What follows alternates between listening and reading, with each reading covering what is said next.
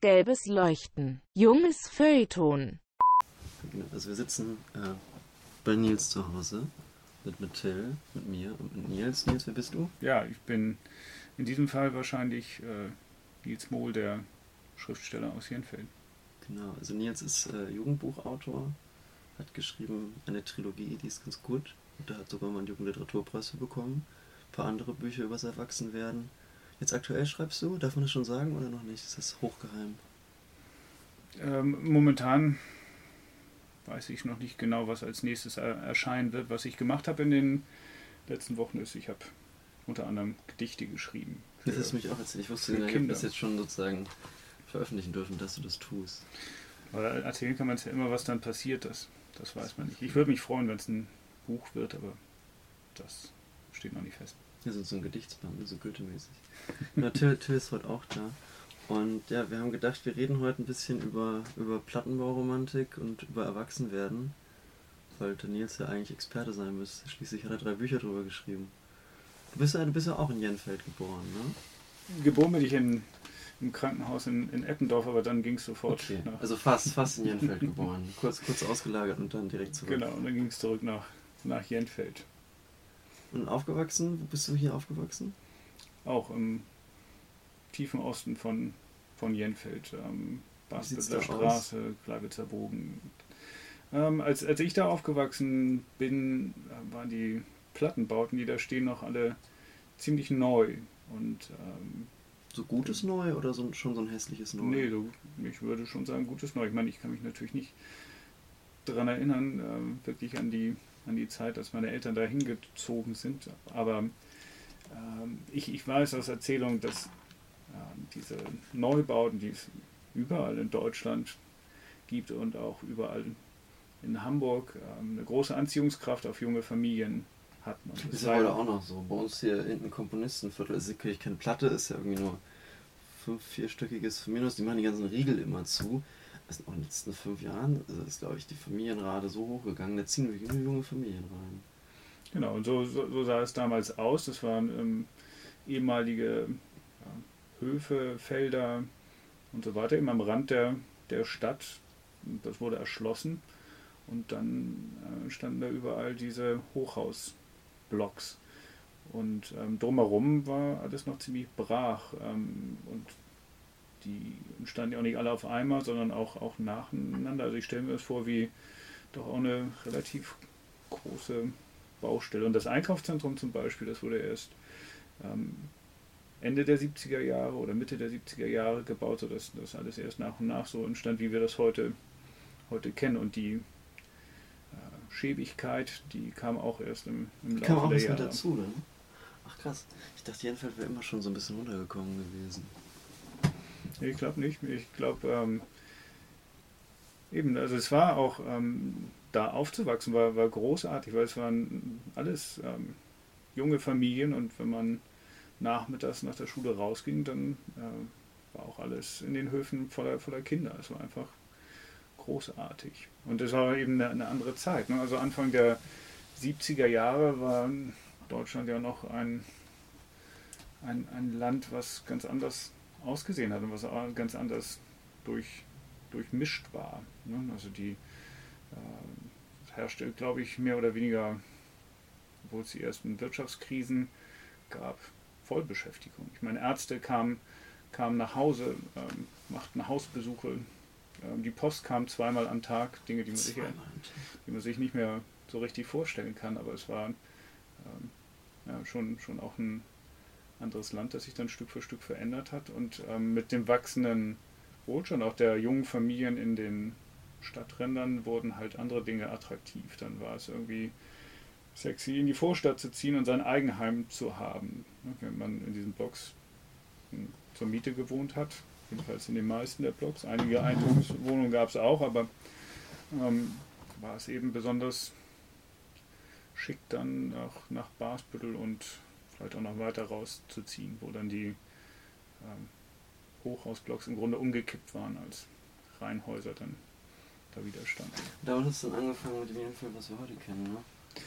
Ja, einmal das und natürlich auch ähm, die Tatsache, dass, dass ähm, Wohnraum ist, der speziell gefördert ist. Dazu dann ein vermehrter Zuzug aus, aus dem Ausland und dann als billiger Wohnraum ähm, hat sich das einfach so ergeben, dass, dass da eine ganz andere ähm, Durchmischung stattgefunden hat und sich ähm, wieder ganz andere Menschen dort zusammengefunden. Was ich also spannend fand, ich habe mir vorhin nochmal die Wikipedia-Artikel von Jentfeld durchgelesen und mal die harten Zahlen angeguckt ist ja irgendwie so ein, so, so, so, so ein Vorzeige-Problemstadtteil. Also es passt natürlich von den Prozenten perfekt, ne?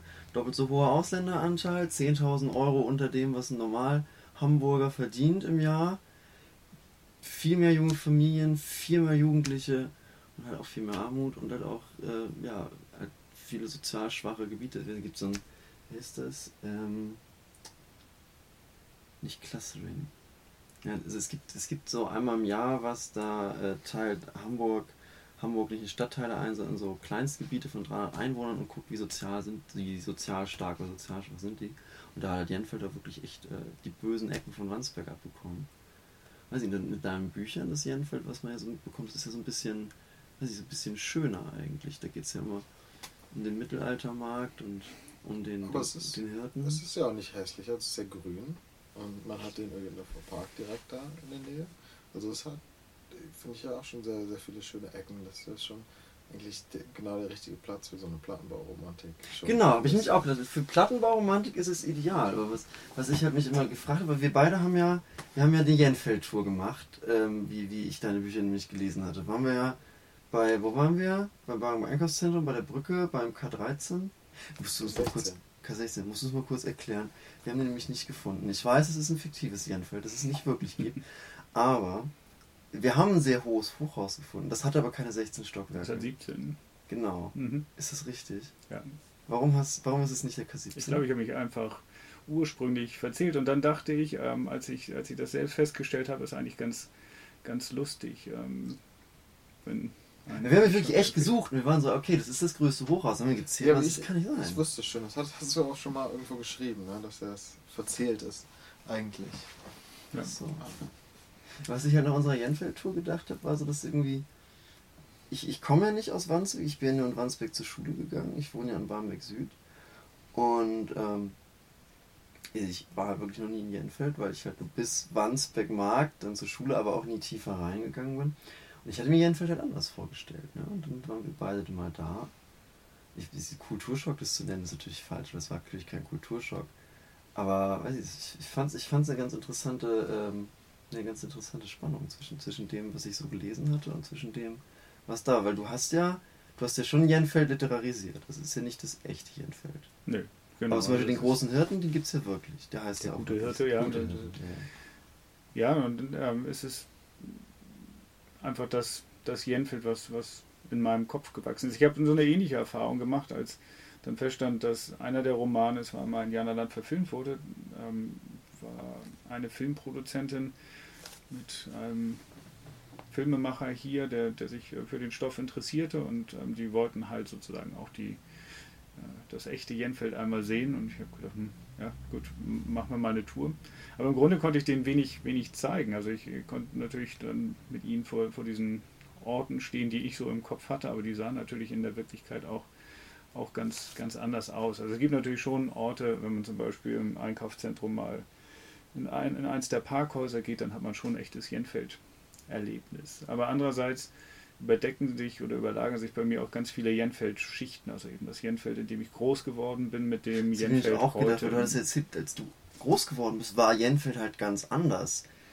ja, und dann habe ich halt gedacht, okay, die Bücher spielen jetzt nicht, da ist ja nicht hingeschrieben, man weiß es natürlich, die spielen im Jetzt, die spielen nicht 1970. Ähm, aber es ist halt irgendwie so eine Mischung aus dem Jenfeld von 1970 projiziert auf das Jenfeld von heute. Ja, wahrscheinlich vor allen Dingen das Jenfeld der 80er Jahre, weil das ist das, was ich am meisten erinnere oder am besten erinnere. Also an das Jenfeld der frühen 70er Jahre kann, kann ich mich eigentlich auch nur von Fotos erinnern. Ne, Da ist man dann ganz erstaunt, auch wie merkwürdig klein und bunt die Autos aussahen und äh, wie viel Raum drumherum noch ist und ähm, auch ja, die ganze Pflanzenwelt, ähm, die damals ähm, eingepflanzt wurde, ist natürlich groß geworden und so weiter. Und das äh, fällt einem dann auf, auf den Fotos auf, wie, wie karg die ganze Landschaft auch drumherum mal war und wie. Ja, ist ja Stadtrand wie, natürlich. Wie, wie, Früher war halt dahinter dann nichts. Ne? Genau, und das ist auch Stück für Stück. Ähm, ist ja auch die Vorstadt immer weiter an den Stadtrand rangewachsen. Also dazwischen war tatsächlich eine große Lücke und auch, ähm, wo wir als Kinder viel gespielt haben. Oder jetzt, ähm, wenn man vom Jenfelder Einkaufszentrum zum Öhendorfer Park fährt, da sind ja auch ganz neue Siedlungen entstanden. Und da war früher wirklich nichts Brachland. Und ähm, dann kam irgendwann so Art Kleingartenkolonien, die ja auch in einem der Romane eine wichtige Rolle spielen. Und das war wirklich äh, unheimliches Gebiet gerade nachts. Und äh, tatsächlich eine Freundin von mir hat da gewohnt und manchmal habe ich die nach Hause gebracht und ähm, den Rückweg bin ich immer gelaufen. die Kleingartenkolonien. Ja. Du hattest ja diese Wandsbeck-Tour vor, ne?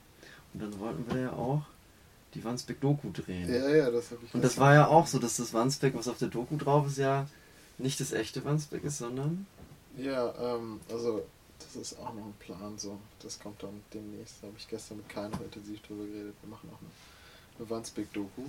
Ähm, also ich weiß nicht, wie, inwiefern Jenfeld da ähm, groß Teil von werden wird, weil Jenfeld ist natürlich auch äh, stark Teil von Wandsbek.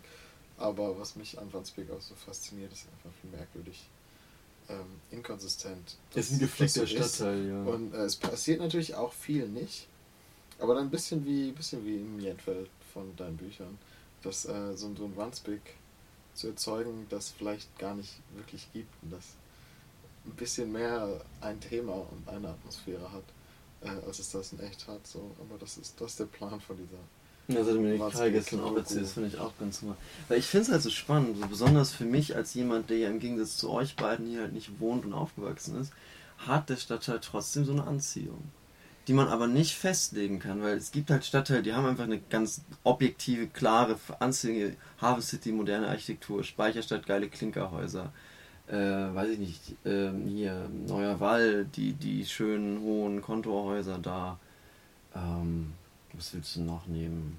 Äh, Blankenese, Treppenviertel und Strand. So, und dann gibt es halt so, so die normalen Stadtteile, so wie Barmbek, Harvestehude, Eppendorf, alles, was jetzt nicht direkt an der Alster liegt. So. Und die sind halt einfach irgendwie hübsch und gemütlich und dann gibt es halt so die Szenestadtteile, so Sternstand, so St. Pauli und da weißt du halt auch genau, warum, warum die Leute da hin wollen und warum das da irgendwie cool ist. Und dann gibt es halt sowas wie Wandsbek und Jernfeld. Und die haben halt nichts so. Ich meine, also ich bin mal weil ich einen Gameboy gekauft hatte auf eBay Kleinanzeigen mit dem Rad vom Wandsbecker Markt bis, keine Ahnung, bin ich gefahren? Tondorf oder so? Also einfach immer diese Straße hoch, elf Kilometer oder sowas. Und das war wirklich super geil. Du warst immer auf einer Hauptstraße, die hat den Namen des Stadtteils und dann Chaussee und hat geführt zu einem Einkaufszentrum. Und dann kamst du auf die nächste Chaussee mit dem Namen des Stadtteils, der danach kam und warst beim nächsten Einkaufszentrum. Und dann habe ich das viermal durchgemacht und dann war ich da. Und klar, ich weiß, ich war auf der Hauptstraße, aber das, das war so, ja, hier wohnst du halt und gibt es halt noch ein Einkaufszentrum und that's it so. Und trotzdem hat das irgendwie auf mich irgendwie eine Anziehung bekommen. Ich glaube auch durch deine Bücher, besonders halt Jenfeld, weil irgendwie Jenfeld dann einfach so eine, so eine Magie mit dabei hatte. Aber irgendwie haben diese, haben diese Stadtteile so eine Anziehung. Das habe ich irgendwie Plattenbauromantik genannt, weil den Namen gab es halt schon. Um, das hat mich halt eigentlich gewundert, weil zum Beispiel man sich, glaube ich, nicht aktiv wünscht, jetzt im Plattenbau aufzuwachsen. Und das wird halt auch gar nicht romantisiert. Also, ich weiß nicht. In seinem Buch ist er da auch so hier bei. Bei wem, bei wem, wer malt sein Zimmer komplett schwarz? Silvester. Silvester, er wohnt ja auch im Plattenbau und das wird ja auch nicht so nicht toll beschrieben. Also das klingt nicht fantastisch und trotzdem ist es irgendwie, habe ich damit so eine Sehnsucht verbunden. Das fand ich ganz interessant, weil es gab ja von, von Kim Frank jetzt letztes Jahr, diesen Film, der so als ja, Medienexperiment released wurde über YouTube und ZDF, Wach. Und Wach ist ganz ähnlich auch, wie was du gemacht hast in deinem Buch. Es spielt in einem Hamburg, was es nicht gibt, weil sozusagen sie laufen durch eine Straße und ändern sich halt Straßenzüge und Läden, aber die existieren in Hamburg, aber nicht in der Reihenfolge. Also der Stadtteil, in dem die beiden Protagonistinnen leben und der Film halt hauptsächlich spielt, der ist zusammengeflickt aus vier Stadtteilen. Also ganz bewusst erzeugt. Und halt auch äh, Problemstadtteil, Plattenbau, äh, hohe Ausländer- und Arbeitslosigkeitenquote. Und da habe ich mich dann nämlich auch gefragt, weil nämlich die Zielgruppe von dem Fachfilm behaupte ich jetzt einfach mal, weder Migranten noch äh, Kinder aus der Unterschicht sind. Weil einfach die ganze Restoptik, ich meine, es geht um Drogen, um Techno-Clubs, um in die Nordsee fahren, sowas, das sind halt Themen, das glaube ich, das, das juckt die nicht. Und da fand ich es halt so spannend, warum halt der aktiv erzeugte Hamburg-Eindruck trotzdem dieser heruntergekommene sozial Schwache war. Das hab ich, da habe ich mich drüber gewundert, wirklich. Ja, ich, ich glaube, beim, beim Erzählen ist es ja immer so, die, die Welt, die man da erzeugt, äh, ist, wenn, wenn sie einen anspricht, immer, immer eine Nische, irgendeine Form von, von Nische. Deswegen mögen wir Western so gern, deswegen mögen wir auch im Grunde Science-Fiction-Welten immer so gern, ähm, weil die so schön abgeschlossen sind und weil damit bestimmte Bilder verbunden werden. Und ähm, bei Plattenbauten ist es natürlich, wenn man es wenn nicht gut macht, glaube ich, so, dass ähm, dann zeigt man eben Plattenbau von außen und ähm, so ist das ja auch, was weiß ich, auf ähm, irgendwelchen Nachrichtenportalen oder so, wenn man einen neuen Armutsbericht hat, dann zeigt man gerne einen verlassenen Spielplatz vorm, vorm Plattenbau. So, damit man weiß, ähm, aha, jetzt geht es um, um Armut. Also man ruft ähm, auf der einen Seite so gewisse soziale Bilder sowieso. Ja, Assoziationen einfach, von denen man weiß, sie sind da. Ja, und das, was anderes ist natürlich, wenn man ähm, in irgendeiner Umgebung groß wird und dann davon erzählt und dann werden damit natürlich auch ganz andere Geschichten verknüpft. Dann ähm, hat man eben als Bewohner eines Plattenbaus ähm, automatisch gleich mal zwölf Nachbarspartien, wenn man in einem dreistöckigen Gebäude in irgendeinem Riegel wohnt. Oder das nehme ich zum Beispiel auch, weil also mit, mit, mit Eppendorf zum Beispiel, das ist ja ein sozial sehr gut gestellter Stadtteil, der auch viele Jugendliche hat, jetzt nicht ultra viele, aber auch, also da wohnen jetzt nicht nur Rentner. Aber mit dem würde ich mir jetzt nie im Leben, kann ich mir keinen geilen Film vorstellen.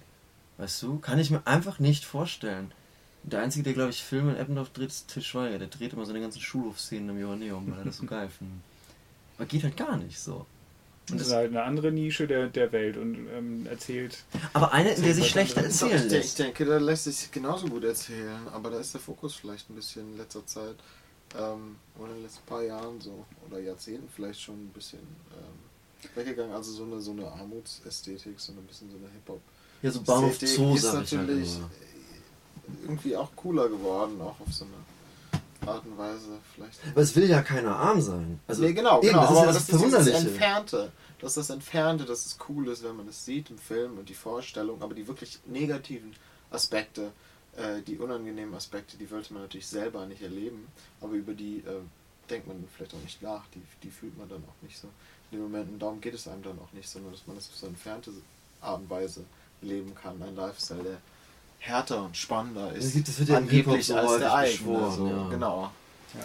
Und ich meine, aus der Perspektive von Figuren, die in, in, so, in, so, einer Umgebung groß werden, ist das ja der Normalfall. Das heißt, ähm, die große Frage, die, die, ich mir auch gestellt habe und im, im Rückblick, äh, mit was für einem Bewusstsein wächst man in, an so einem Ort der Welt denn, denn auf, wenn das der Normalfall ist. Und dazu muss man ja erstmal den Rest der Welt kennenlernen. Also oft bewegt man sich ja gar nicht raus aus, aus dem. Ja, auch neulich erst auch wieder darüber geredet. Man lebt schon in einer sehr extremen Blase, in egal welchen Lebensbereichen. Man glaubt sehr lange, dass die ganze Welt so funktioniert wie die eigene und das ist halt einfach auf keiner Ebene wahr. Das ja. stimmt halt überhaupt schon, ist schon in Hamburg halt nicht. Das ja. ist wirklich ein Riesenunterschied immer. Und das ist natürlich dann interessant zu gucken, wie sich Figuren in diesem Bewusstsein verhalten. Und deswegen sind jugendliche Helden natürlich auch, auch sehr, sehr dankbar, weil denen das auf einmal klar werden kann, wenn sie mit irgendeiner anderen Lebenswirklichkeit dann konfrontiert werden und ihnen das zum ersten Mal klar wird, dass nicht alle so aufwachsen, wie sie selbst aufwachsen, auch wenn einem das natürlich in gewisser Weise vorher schon bewusst ist und ähm, man theoretisch auch weiß, dass es ähm, andere Kontinente gibt, äh, andere Stadtteile und so weiter. Aber wenn man das erste Mal ähm, mit seiner eigenen Geschichte in, in diesen anderen Welten auftaucht, dann wird einem auf einmal klar, was, was dort anders ist, im Positiven wie im, im Negativen. Und das führt dann zu, fürs Geschichtenerzählen natürlich zu interessanten Konstellationen und ähm, auch zu interessanten Verhalten. Ne? Man fängt natürlich an, egal wo man herkommt, glaube ich, immer seine, seine Herkunft zu verteidigen. Man hat ja auch kaum eine andere Chance. Alles andere würde ja bedeuten, man, man müsste ähm, sich komplett neu erfinden und das ist meistens nicht so, so Das gesund. ist ja auch was, was ja irgendwie so, so typisch Jugendkultur ist. Ne? Wenn du mal überlegst, so ähm, bei, bei Eight Miles, Hip-Hop-Film, Eminem, da das finale Battle definiert sich auch um den Postcode der Area 313. So, das ist absolut identitätsstiftend. Hamburg 040, das, das lassen sich Leute tätowieren. Das ist halt wirklich nur die Stadt, in der deine Eltern gezogen sind. Also mu- muss einem auch mal klar sein. Ich bin in Aachen geboren, nach Hamburg sind meine Eltern gezogen und ich fasse mich total als Hamburger auf. Und ich, ich verteidige Hamburg auch auf den Tod. Also wenn mir jemand sagt, Berlin ist geiler, sage ich ihm, du hast keine Ahnung, Bruder. Hamburg, Hamburg, ist, Hamburg ist besser. Und trotzdem ist es halt irgendwie nur die Stadt, in die meine Eltern gezogen sind. Was halt, ich glaube, ist halt, als Jugendlicher hat man ja dieses Problem der Identitätssuche. Weil also bis 12 fragt man sich nicht, wer man ist. 30 sollte man es dann wissen. Und dazwischen muss man es halt rausfinden. Und dann hält man sich, glaube ich, einfach an dem fest, was da ist. Und da eignet sich die Wohngegend dann, glaube ich, schon. Und da, glaube ich, halt, kommt halt das damit ins Spiel, warum halt so häufig halt so sozial schwache Gegenden genutzt werden zum Erzählen. Weil wel- welche Identität stiftet denn so ein Harvestehude, bitte? Ich fürchte die, die gleiche. Das ist nur ähm, ja, ein bisschen ein, ein, ein wenig, wenig anders, ähm, was, was dann was dann ähm, da gelebt wird. Aber es Das ist meine doch- ich ja eben. Also, wenn ich jetzt, wenn ich jetzt einfach blind mir einen Charakter schreiben würde, der in Harvestehude groß geworden ist und der sich darüber definiert, dass er aus Harvestehude kommt, wa- was, was für Charaktereigenschaften hat der? Was für Assoziationen weckt so ein besser gestellter Stadtteil? Komischerweise bei mir zumindest keine positiven. Also ich denke dann nicht, ach, das wird bestimmt ein guter Mensch sein, der sich um andere kümmert und der nicht an sich selber denkt und der keine Ahnung, tiefgehende Freundschaften aufbaut, schon einiges mitgemacht ist. Das kommt halt bei mir gar nicht hoch. Und das kommt halt so, in sozial Schwachen kommt das halt automatisch irgendwie mit. Man denkt sich automatisch, boah, der muss schon was durchgemacht haben. Der, der hat ein bisschen Ahnung vom Leben. Der ist, der ist nicht mehr so, so ein Grünschnabel. Das kommt halt irgendwie automatisch mit, habe ich das Gefühl.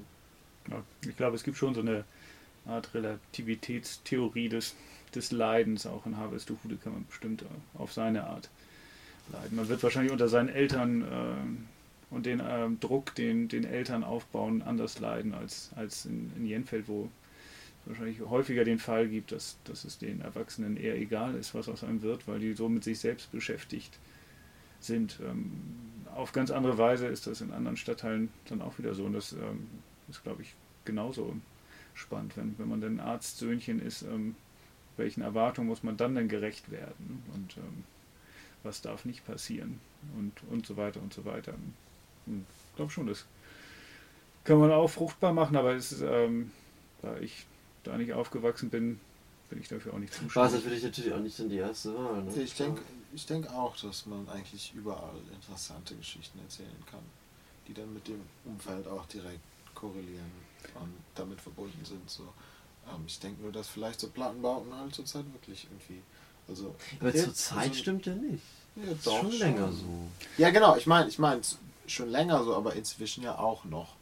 Ja, Ähm, eben, das hat aber eben was auch mit, mit der Geschichte dieser, dieser Orte zu tun. Als ich ähm, eben da aufgewachsen bin und eben als ich dann auch in die Welt rausgegangen bin, habe ich mir gedacht, aus was für einer langweiligen Gegend komme ich eigentlich. Bis mir dann klar wurde, dass ich aus einer Gegend komme, die eigentlich, was zum Beispiel das Geschichtenerzählen angeht, sehr unerforscht ist. Und dann war ich auf einmal ähm, sehr, sehr glücklich über meine Herkunft. Und ich glaube, das wäre mir aber an jedem Ort der Welt wahrscheinlich so gegangen. Es ist ja immer eine Frage der Perspektive. Wenn man da aufwächst, dann denkt man eben, ja, also langweiliger geht es doch eigentlich, eigentlich, gar nicht. Ja, das denke ich nämlich auch. Das, das habe ich mit Wandsbek auch immer so gedacht. Aber eigentlich ist es schon eigentlich. Also deswegen will ich auch diese Doku unbedingt drehen. Kai und ich äh, als zwei Wandsbeker, weil das eigentlich schon fasziniert so inzwischen. Das muss man erstmal realisi realisieren, so was sich hier alles finden lässt, praktisch. Ja, und je, je weiter der Abstand ist und je mehr davon sozusagen auch unterzugehen droht, um, umso spannender wird es, wird es werden. Ne? Ähm, zum Beispiel in Wandsbek jetzt gegenüber von der Bibliothek ähm, ist ja dieses alte Theater auch abgerissen worden und ähm, solche Dinge verschwinden. Ich habe mal ähm, über den Wandsbeker Hof, eine alte Kneipe, ähm, was geschrieben, die gibt es auch nicht mehr und das sind alles ähm, äh, so Dinge, die, wenn, wenn sie verschwinden, eigentlich ähm, noch viel mehr an, an Glanz gewinnen, was, äh, was sie zu. dann können sie ja nicht mehr schlechter werden. Ja. Ne? Dann sind sie halt so, wie sie sind. Und dann kann man nur noch Geschichten drüber schreiben. Ja. Was ich halt, was du halt meintest hier mit wegen Wandsbek, du bist dann aufgewachsen, irgendwie faszinierend. Ich bin ja auch irgendwo aufgewachsen. Winterhude Barmig Süd. Ich finde es wirklich ein langweiliger Stadtteil. Also wirklich hart. Das ist halt, ich würde jetzt auch nicht behaupten, dass ich darüber ein Doku drehen wollen würde. Nur da kotzt dann noch ein bisschen. Da wohnen Abstand. halt Leute und da gibt es halt überteuerte Restaurants und dann gibt es da noch eine Alster mit überteuerten Häusern dran, in denen halt nie jemand wohnt. Das war's eigentlich. Also es gibt, gibt ein paar gute Sachen, so Ernst Deutsch Theater zum Beispiel. Und weiß ich nicht, die, die Munzburger Damm, so, das ist eine ominöse Gegend, weil ich glaube, am Munzburger Damm sind, glaube ich, die Mieten so fucking niedrig, dass du da wirklich Läden nebeneinander hast, wo du behaupten würdest, die, gibt's gar nicht. So, da hast du Comicladen, dann so einen Vereinsausstatter, der auch Viertliga-Fan-Sachen führt, dann Laden für, wobei der war ja nicht direkt auf der Straße, also da in der Ecke ist auch ein Laden für super, super besonderen Weihnachtsschmuck. Was gibt's denn noch so, so, so, so Thai-Massage-Läden und Gibt es ja nicht auch das höchste Schwimmbad Hamburgs in, in dem Munzburg Tower? ist so oben alles drin, ne? Aber doch nur von so einem Privat. Ja, mag, mag sein, aber ich glaube, ähm, könnte da schon drüber was schreiben. Ich war mal eine Zeit lang manchmal in diesen Munzburg Towers drin. War schon eine Stimmt, die Munzburg. Towers sind ganz gut, ja, aber also da hinten Hofweg-Mühlenkamp, die Ecke, Ja gut, vielleicht, ich echt langweilig. vielleicht ist nicht jeder Stadtteil genauso, also gleich geeignet. Das ich, ich, ich glaube, es gibt Sachen, die lassen sich besser literarisieren und andere Sachen sind einfach irgendwie so, die sind halt einfach und fertig. Da brauchst du nichts dazu dichten. Also was ich bei Plattenbau noch denke, was ich bemerkt habe, das war vorletztes Jahr, da haben wir eine Fahrradtour gemacht. Äh, an der Elbe entlang. Und dann sind wir, ähm, also bis Dresden, und dann sind wir halt durch die DDR gekommen und in Dessau haben wir auch gehalten. Und ganz vielen so Kleinstädten auch, wo man sonst nie halten würde oder zumindest nicht bleiben, wenn man die Bahn hat. Was ich total spannend finde, weshalb ich das eigentlich auch nochmal machen möchte. Und dann Dessau. Also da sind wir total, viele schöne Altstädtchen gekommen. So, und ich habe auch ganz viel fotografiert immer. Und dann waren wir in diesen Altstädten und die waren dann wirklich total schön teilweise. Ähm, aber ich habe da eigentlich nie fotografiert und das hat mich gar nicht interessiert. Dann waren wir in Dessau bei all diesen Plattenbauten und die Sonne schien und ich habe geknipst, was das Zeug hält. So. Ähm, weil irgendwie mich diese Ästhetik, besonders bei so einer bei so Sonnenschein, fand ich die noch viel interessanter und auf eine Weise irgendwie romantischer und schöner als einfach ein schönes kleines Altstädtchen äh, mit netten Cafés und allem. Da fand ich, Ich irgendwie diese Stadt auch DDR, ganz schrecklich. das fand ich- die mag ich auch nicht diese. DDR-Plattenbauten, dann Dessau und das Bauhaus ist natürlich auch cool, aber besonders diese Plattenbauten, da fand ich irgendwie total faszinierend. Auch diese, diese, diese Bauhaus-Vorstadt, die wirklich halt, Dessau ist ja fast eine große Vorstadt so. Und das fand ich total, total cool durch diese Ja. leeren, aber doch bewohnten Straßen zu fahren. nach, nach, je, nach, je nach Gemütslage finden wir halt manchmal schön, Dinge wieder zu entdecken, die wir schon mal so gesehen haben. Äh, manchmal finden wir es enttäuschend, wenn, wenn wir Dinge, die wir schon tausendmal vorher auf Bildern oder in Filmen oder sonst wie gesehen haben, in Wirklichkeit sehen. Und manchmal ist es eben so, dass man Dinge besonders anziehend findet, von denen man das Gefühl hat, äh, warum hat die noch, noch nie jemand fotografiert oder ich bin der Ich glaub, Erste das hier. ist, glaube ich, wirklich so was, was so ein bisschen diese Magie ausmacht, weil, also, zum Beispiel, wenn, wenn am neuen Wall, ja, wenn ich, wenn ich, ich gehe ich wirklich ungern, ich bin wirklich ungern in der Innenstadt, was aber nicht stimmt, ich bin ungern in der Innenstadt, während die Läden offen sind. Aber wenn die Läden zu sind, ist es da ja wirklich leer, weil, also, da sind ja auch keine Leute in ihren Büros. Das ist der neue Wall wirklich schön. Da kann man da richtig geil durchlaufen. Das ist irgendwie viel angenehmer.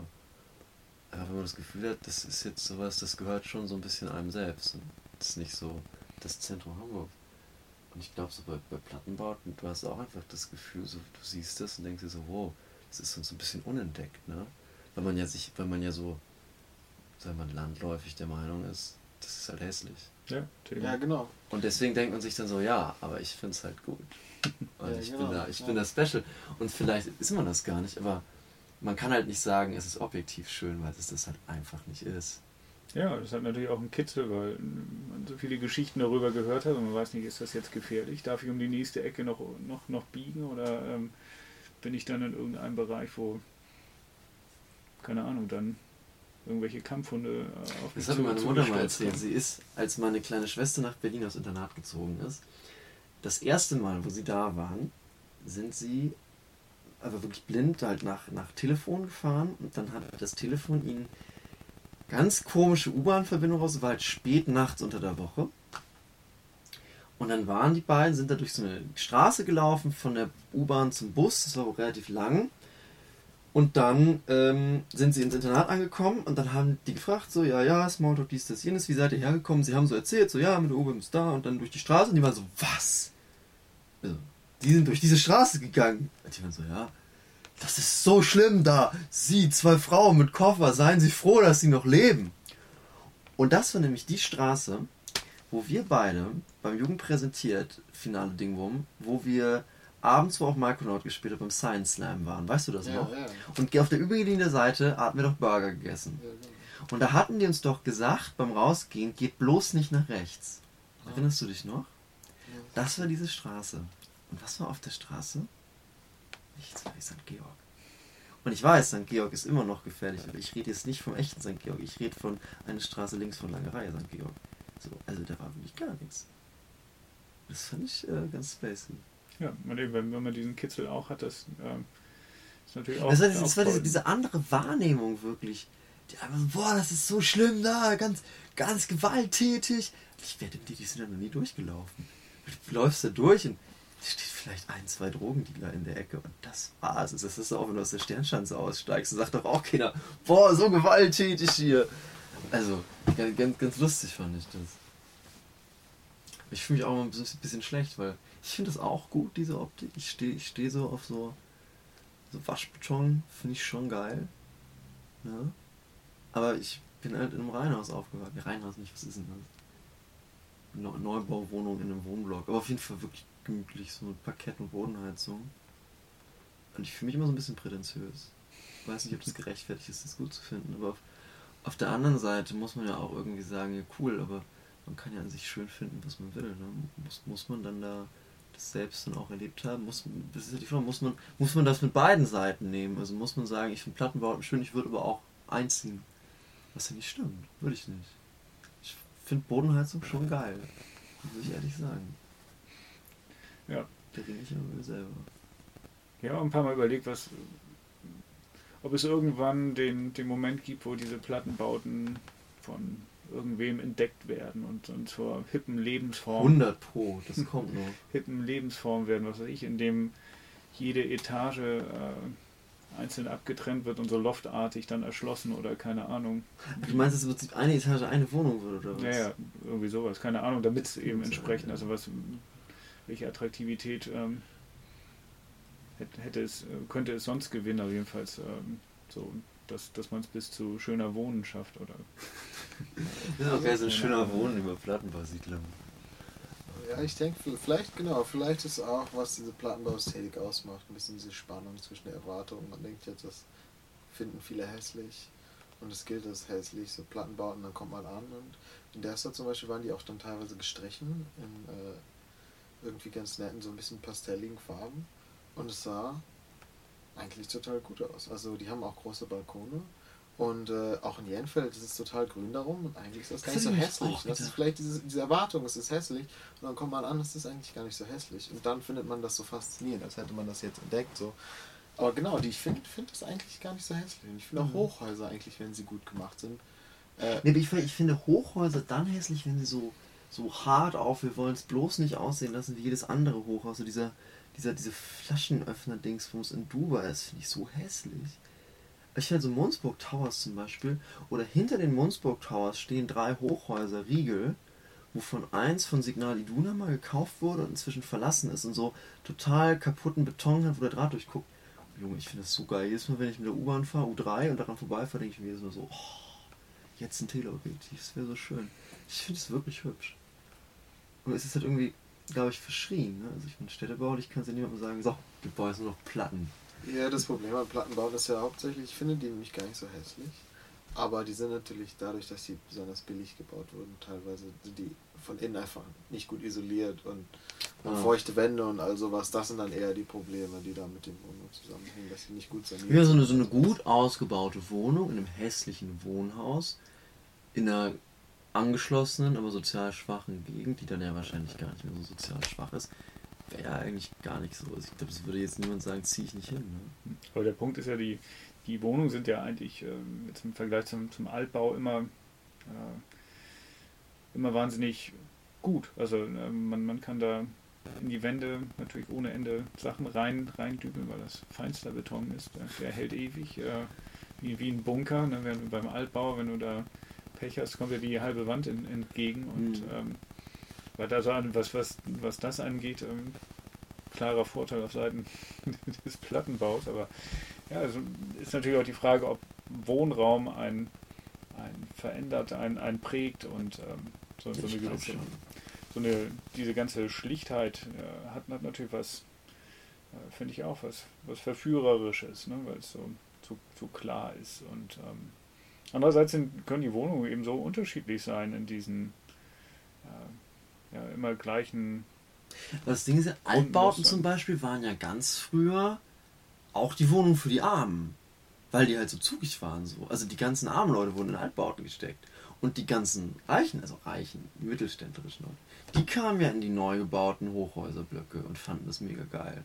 Das hat sich dann ja irgendwann umgedreht. Ja, weil das einen gewissen Komfort hat. Also meine Eltern haben sich eben auch zum Beispiel für Jenfeld entschieden, weil es dort fließend warmes Wasser gab. Das klingt jetzt äh, für unsere Ohren Das klingt wirklich sehr futuristisch, ein wenig, ja. ein wenig schräg, aber es war ähm, um 1970 rum, also 25 Jahre nach Ende des, des Zweiten Weltkriegs, herrscht in Hamburg immer noch große Wohnungsnot und der Komfort in den existierenden Wohnräumen, bezahlbaren Wohnräumen für junge Paare, die nicht, nicht viel hatten, ähm, der war begrenzt. Ne? Und ähm, weiß noch, meine, meine Großmutter, die ähm, Anfang des 21. Jahrhunderts dann gestorben ist, die hat bis zuletzt eine Altbauwohnung in Eimsbüttel gewohnt, in dem es nur Warmwasser aus dem Boiler gab, ne? weil die Wohnung nie san saniert wurde. Also die, die Wohnstandards äh, definieren natürlich auch immer die Qualität von, von Wohnraum. Für einen kurzen Zeitraum war in diesen Neubaugebieten am, am Stadtrand tatsächlich äh,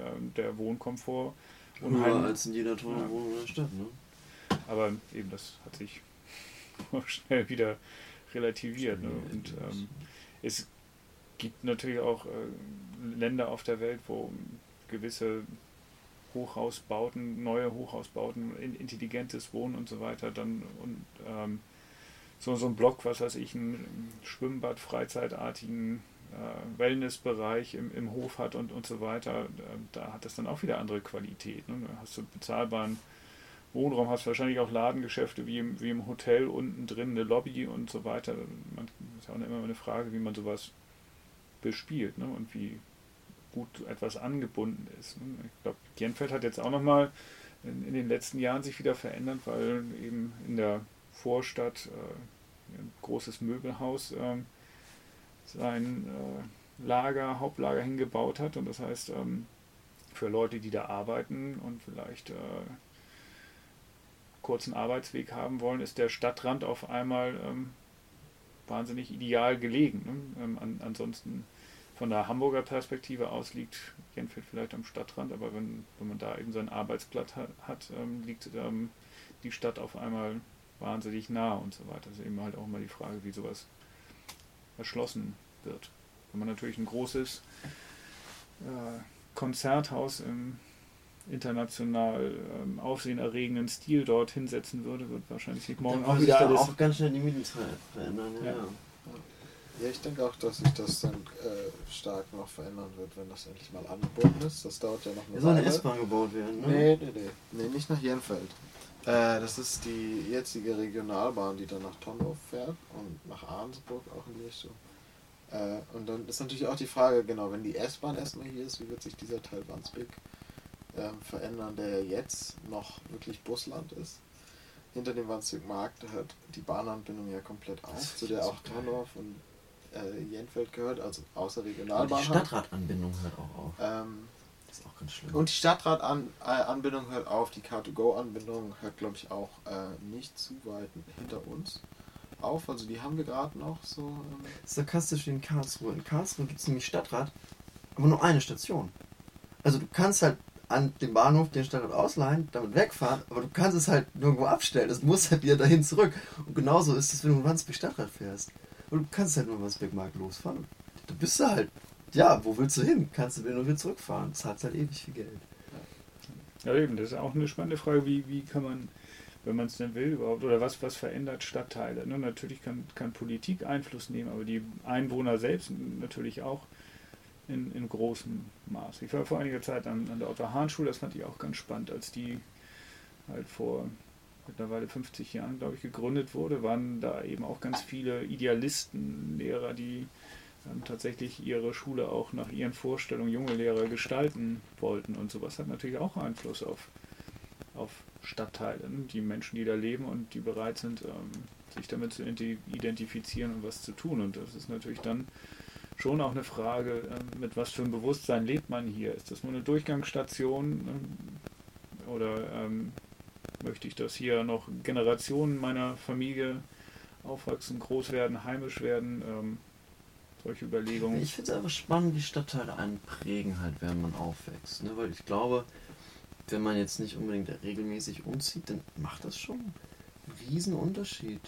wo, wo man groß wird. Weil zum Beispiel Freunde von mir, die wohnen auf St. Pauli und wären ja St. Pauli als Jugendlicher so, naja, das ist halt das, das Leuchtschild der Jugend, ne? Das ist St. Pauli. Also absolut der magische Anziehungspunkt irgendwie, wo man sich immer denkt, da, da ist das Leben, das ist, da geht's los. Die wohnen da in der Seitenstraße und wenn du denen sagst, lass mal auf St. Pauli, sind die so, Digga, nein, bitte nicht, ich will da weg. So, während alle anderen sich denken, oh, das wäre so geil, auf St. Pauli zu wohnen. Das ist, glaube ich, man, man nimmt eine sehr starke Prägung mit. Und das finde ich, glaube ich, auch dann so bei, bei zum Beispiel jetzt Jenfeld spannend. Ähm, was, was man da, wenn man da aufwächst, für, für, für Sachen mitnimmt ins Leben. Oder was ich so bei den Charakteren von deinen Büchern immer mitbekommen habe. Das ist halt einfach viel.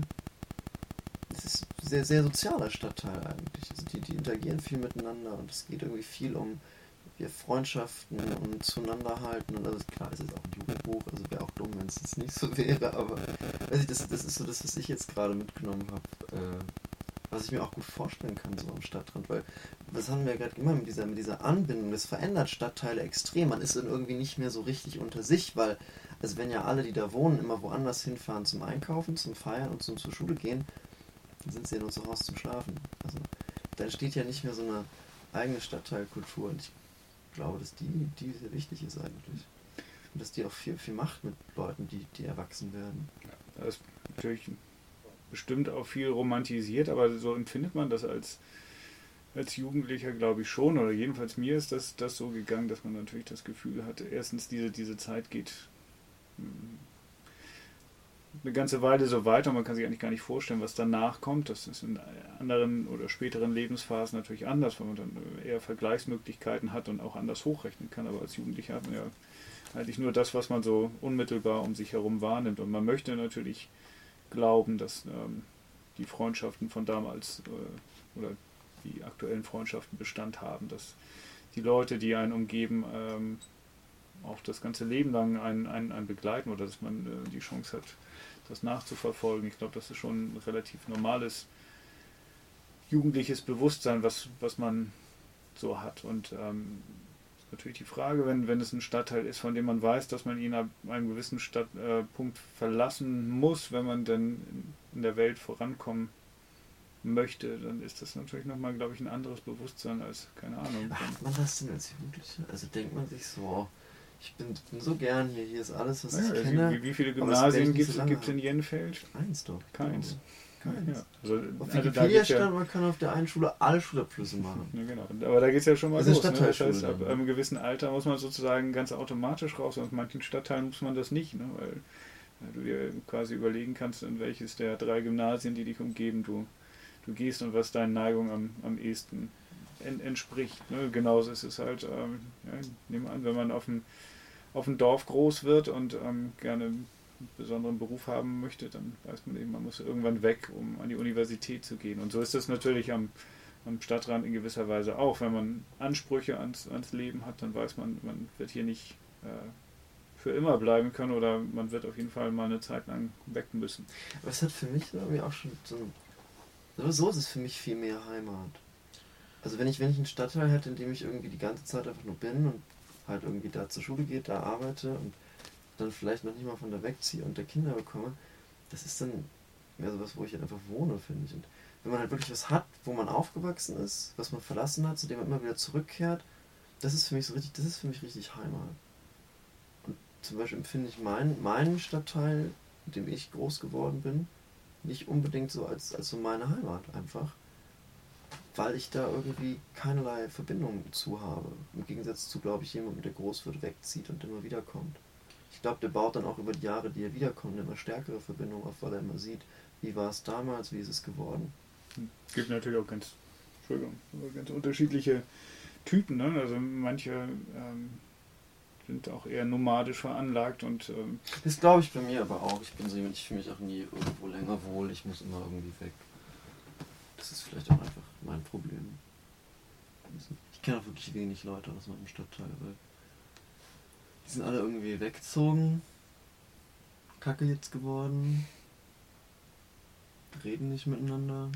Man weiß nicht, wo sie gelandet sind, aber mit diesen vielen Freundschaften, die man so mit acht hatte, von denen ist keine mehr da. Und ich habe auch die Schule nochmal gewechselt zur Oberstufe und dann halt auch wirklich den Kontakt echt zu den Leuten verloren. Die jetzt vor einem, vor einem Jahr wieder gesehen, man, man lebt sich schon sehr schnell auseinander. Ja, bei so stadtteilsbezogen ist das in Hamburg ja generell nicht, finde ich. Weil Hamburg ist eigentlich nur ein großes Dorf. Ich finde bei Kai zum. Beispiel, da auf der. Straße waren immer da Leute mit dem Fahrrad vorbei und die so, ach, das sind die und die, mit denen haben wir Ja, ich sechs kenne Mal aber auch keine. Leute in Wandsbek. Das kommt vielleicht ein bisschen auf die Gegend an. Ähm, also natürlich schon ein paar so, aber in Hamburg ist man ja eigentlich immer überall. und Es ist ja schon so zentriert. Ich glaube, in, in Berlin ist das schon eher so, dass man immer auf seinem Kiez bleibt dann auch eine größere Identität. Sie ist wahrscheinlich auch noch hat. stärker darüber definiert. Ne? Weil, ja, ja, und weil das halt viel mehr auf sich zentrierte Stadtteile sind, praktisch in Hamburg ist das ja noch was anderes. Da muss man halt, wenn man in Jenfeld wohnt, vielleicht auf eine andere Schule oder wenn du, oder in deinem Fall, du warst im Johanneum und dann warst du in Wandsbek so. äh, Die meisten kommen ja nicht direkt aus dem gleichen Stadtteil und gehen in die Schule. Das ist ja in Hamburg nochmal, dann vielleicht eher Hamburg als Gesamtheit. Wo man als Stadt so, mit dem man sich identifizieren kann oder Hamburg Ost vielleicht. Ich kenne den Hamburger Westen ja zum Beispiel gar nicht. Also für mich ist der Hamburger Osten meine Heimat. So eine komische Heimat, aber ja, und das geht mir interessanterweise auch so. Also sobald man auf der anderen Seite der Alster ist, ähm, genau. wirkt es wie, nochmal wie eine andere Ja, es ist Stadt. fremd. Ja. Ich kann so mit, mit so Orten so nie was anfangen. Das ist ganz schön, aber es ist halt wie, wie eine andere Stadt. Ja, genau. Das ist einfach komisch. Es immer schräg. S-Bahn fahren einfach. Ja, das muss ich sagen, das finde ich sehr interessant an so einer Stadt. Ähm, das schon wirklich so, äh, auch wenn Hamburg ja nicht so groß ist, also es ist jetzt natürlich flächenmäßig und einwohnermäßig die zweitgrößte Stadt Deutschlands, aber ich finde wirklich noch nicht so eine richtige Großstadt, so vom Gefühl her, weil alles Es sich immer noch auf die so Alster schon in die Richtung dazu läuft. Aber so in Ost und West ist das auf jeden Fall. Ja, oder Süd und Nord auf jeden Süd Fall. und Nord wahrscheinlich auch äh, unterteilt. Also Freunde aus dem Hamburger Westen kennen den Hamburger Westen und leben im Hamburger Westen. Und dann gibt es die Leute, und das ist genau an der Alster praktisch gesplittet, die leben so im Hamburger Osten und die unterscheiden sich wirklich sehr stark. Wir waren ja gestern nochmal in Stelling. Und Stelling ist ja auch äh, sehr so ein, so ein, so ein Wohn, Wohngebietsstadtteil da und Lok steht und die ganzen Sachen drumherum, aber es fühlt sich schon sehr anders an als Wandsbek wieder. Ja, müssen wir unsere Hamburg-Tournee machen. Mal Stadtteile kennenlernen. Ich kenne irgendwie Hamburg auch nicht. Wenig Vergleiche. Ja, und das ist ja nochmal ein Unterschied, finde ich immer. Man, man kann natürlich durch alle Stadtteile so laufen, man kriegt so einen Eindruck, aber man kennt, glaube ich, Stadtteile auch erst so richtig, wenn man eine bestimmte Anzahl von, von Wohnungen mal von innen gesehen hat. Ich weiß jetzt nicht, die wäre auch mal eine interessante Frage, wie viele Wohnungen muss man irgendwo von innen gesehen haben, damit man das Gefühl hat, man weiß etwas über den. Stadtteil. Aber ja, das ist zum Beispiel auch in dem Haus, in dem ich groß geworden bin. Ich habe ähm, überlegt gerade mal, in wie vielen Wohnungen ich tatsächlich war von diesen zwölf Einheiten, die sozusagen um mich herum waren. Ich glaube, ich war in dreien tatsächlich finde, drin. Man braucht auch so ein bisschen so Verteilung, weil ich finde auch Stadtteile unterscheiden sich immer in sich sehr stark immer. Ja, Finde ich, finde ich immer Wandsbek Markt halt so spannend. Du kannst halt nach rechts runter, du bist Marienthal, da stehen Villen so. Du gehst nach links runter und da bist du, äh, nicht, ich wollte Steindamm sagen, sondern, ähm, nach links runter noch- ist Alter ja, Teichweg. Ja, Aber das ist komplett, ein komplett anderer Stadtteil. Die sind wirklich direkt nebeneinander. Die haben die Wandsbeker Chaussee, die sie Ja. trennen. Oder wenn du gerade ausgehst, dann bist du an der Schokoladenfabrik. Das ist auch. Ja. ich, also ich habe auch tatsächlich ähm, immer noch, aber besonders letztes Jahr, da bin ich nach dem Abi komplett verloren in diesem Sommer. Also es hatte total, also generell im Sommer fühle ich mich immer, wenn die Sonne scheint, ähm, besonders dann, wenn sie untergeht, langsam es orange wird, dann immer so ein komisches Gefühl, der irgendwie, ja, als würde ich nur in Erinnerung leben, so, weil das äh, so, ein, Look ist dann praktisch, man fühlt sich wie in so einem Film. Und da bin ich dann ähm, nach dem Abi und der Sommer hat ja angefangen, wirklich direkt nach der Mottowoche, und der erste Tag mit in der Schule. und dann war 25 Grad oder noch, noch irgendwie heißer und total hat die Sonne geschienen, hat sich angefühlt wie Hochsommer. Und ich war so verloren an dem Tag. Also ich habe, ich dachte, es hat sich angefühlt halt, weil das Wetter so war, als wäre jetzt schon Hochsommer und ich hätte einfach verpasst die Monate, die ich jetzt schon nicht mehr in der Schule gewesen bin und die Leute, die ich nie wieder sehen würde. Und dann bin ich diesen Sommer da eigentlich mit so einem, diesem Gefühl der Verlorenheit durch Wandsbek getorkelt, wo Wandsbek einem auch wirklich nicht hilft. So, dann habe ich immer abends immer total viel Spaziergänge gemacht, weil es tagsüber ja auch so warm war. Und ich habe mir immer gewünscht dann, dass ich äh, so ein Geist werden könnte und einfach in die Wohnung von den Leuten reingehen kann. Das habe ich mir immer gewünscht. Wel welche Wohnung hättest du besonders gern gesehen? Ja, äh, irgendwie alle, aber so ganz besonders doll hatte ich mal ähm, den Wunsch, ähm, ist ja, ist das im zweiten? Das ist ja, genau, es ist ein Stadtrandritter, wo Condor manchmal einbricht in Wohnungen, ein paar Sachen verstellt und dann wieder rausgeht.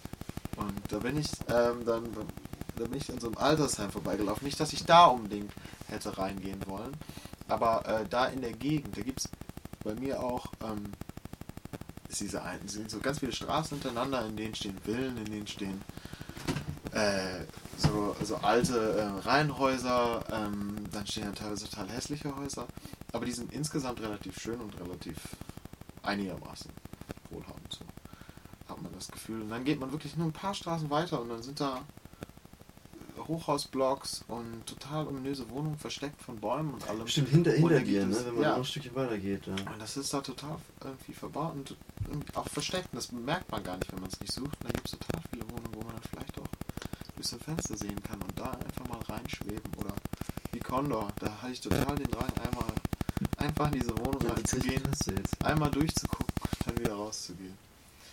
So.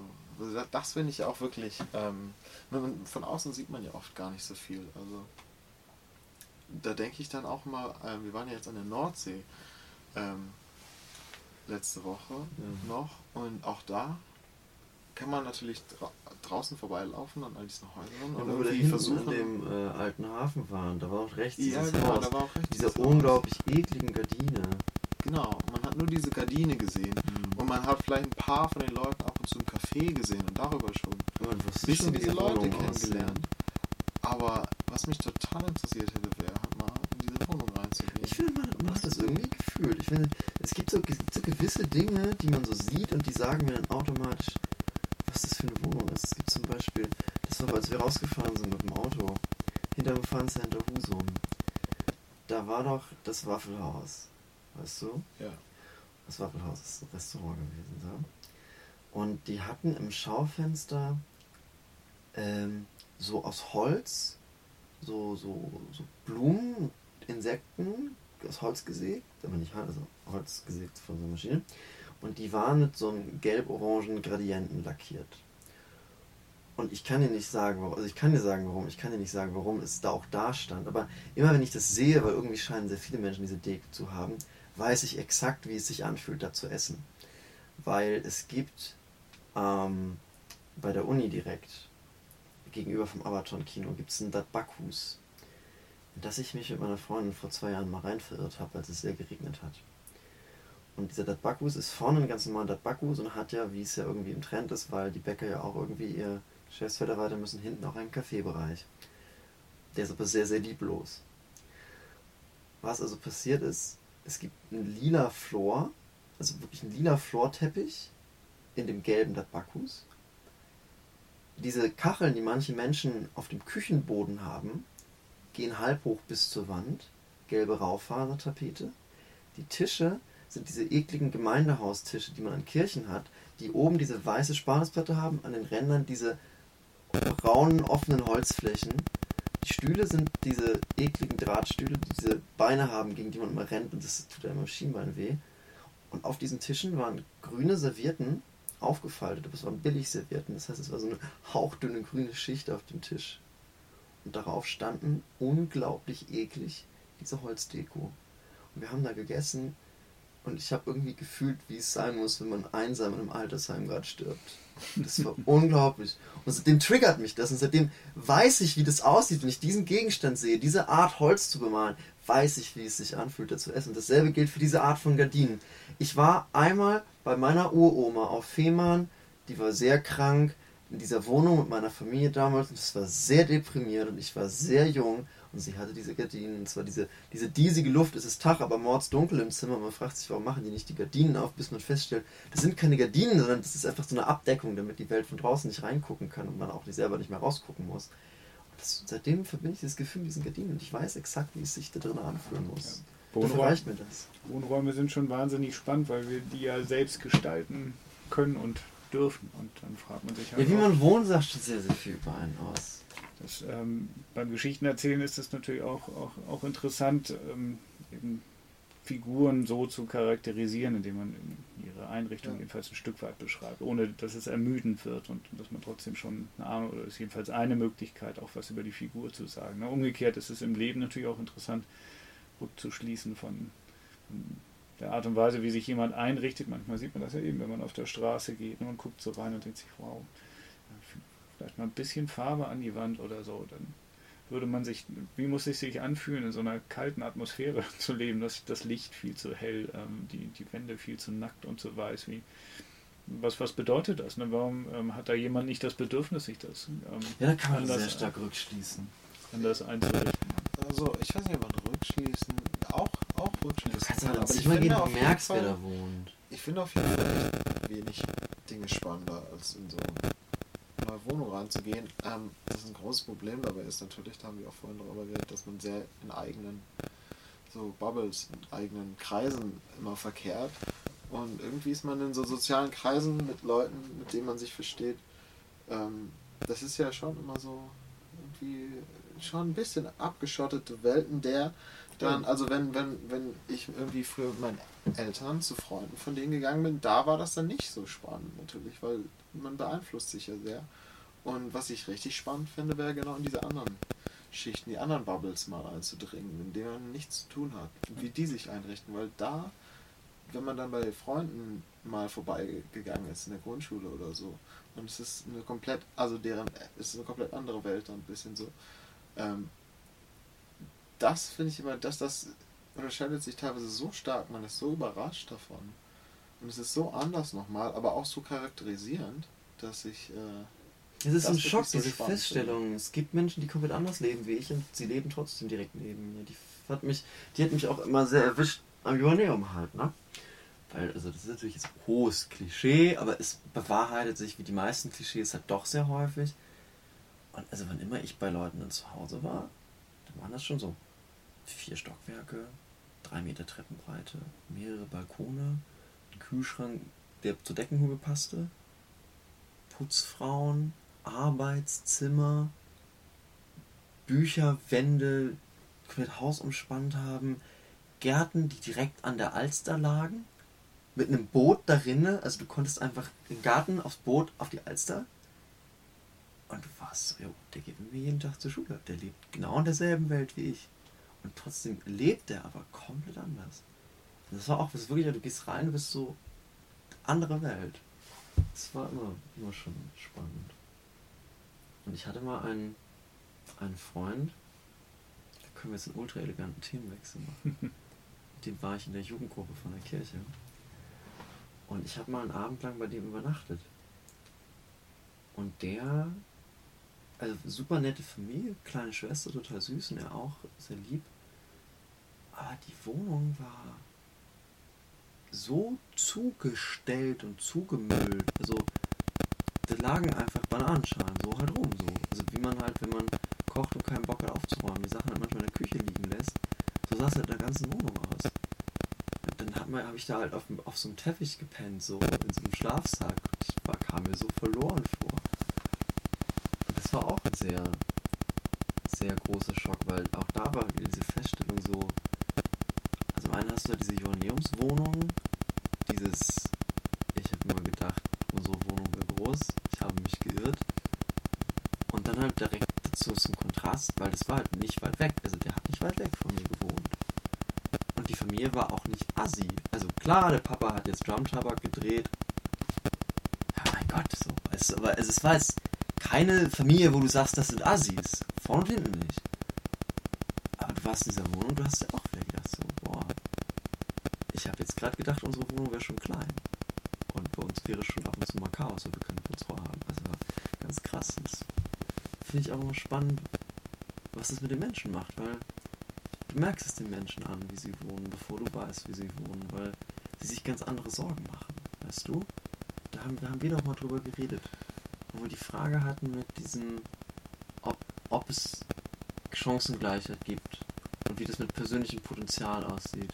Und ich ja erst gesagt hätte, ja, Chancengleichheit gibt es, persönliches Potenzial wird immer genutzt, dann hast du gesagt, ja, aber wenn wir in, wenn wir in einem armen Stadtteil aufgewachsen wären, würden wir mit unserer Intelligenz, unserer Begabung keine kostenlosen Kunstfestivals veranstalten, sondern Pada machen.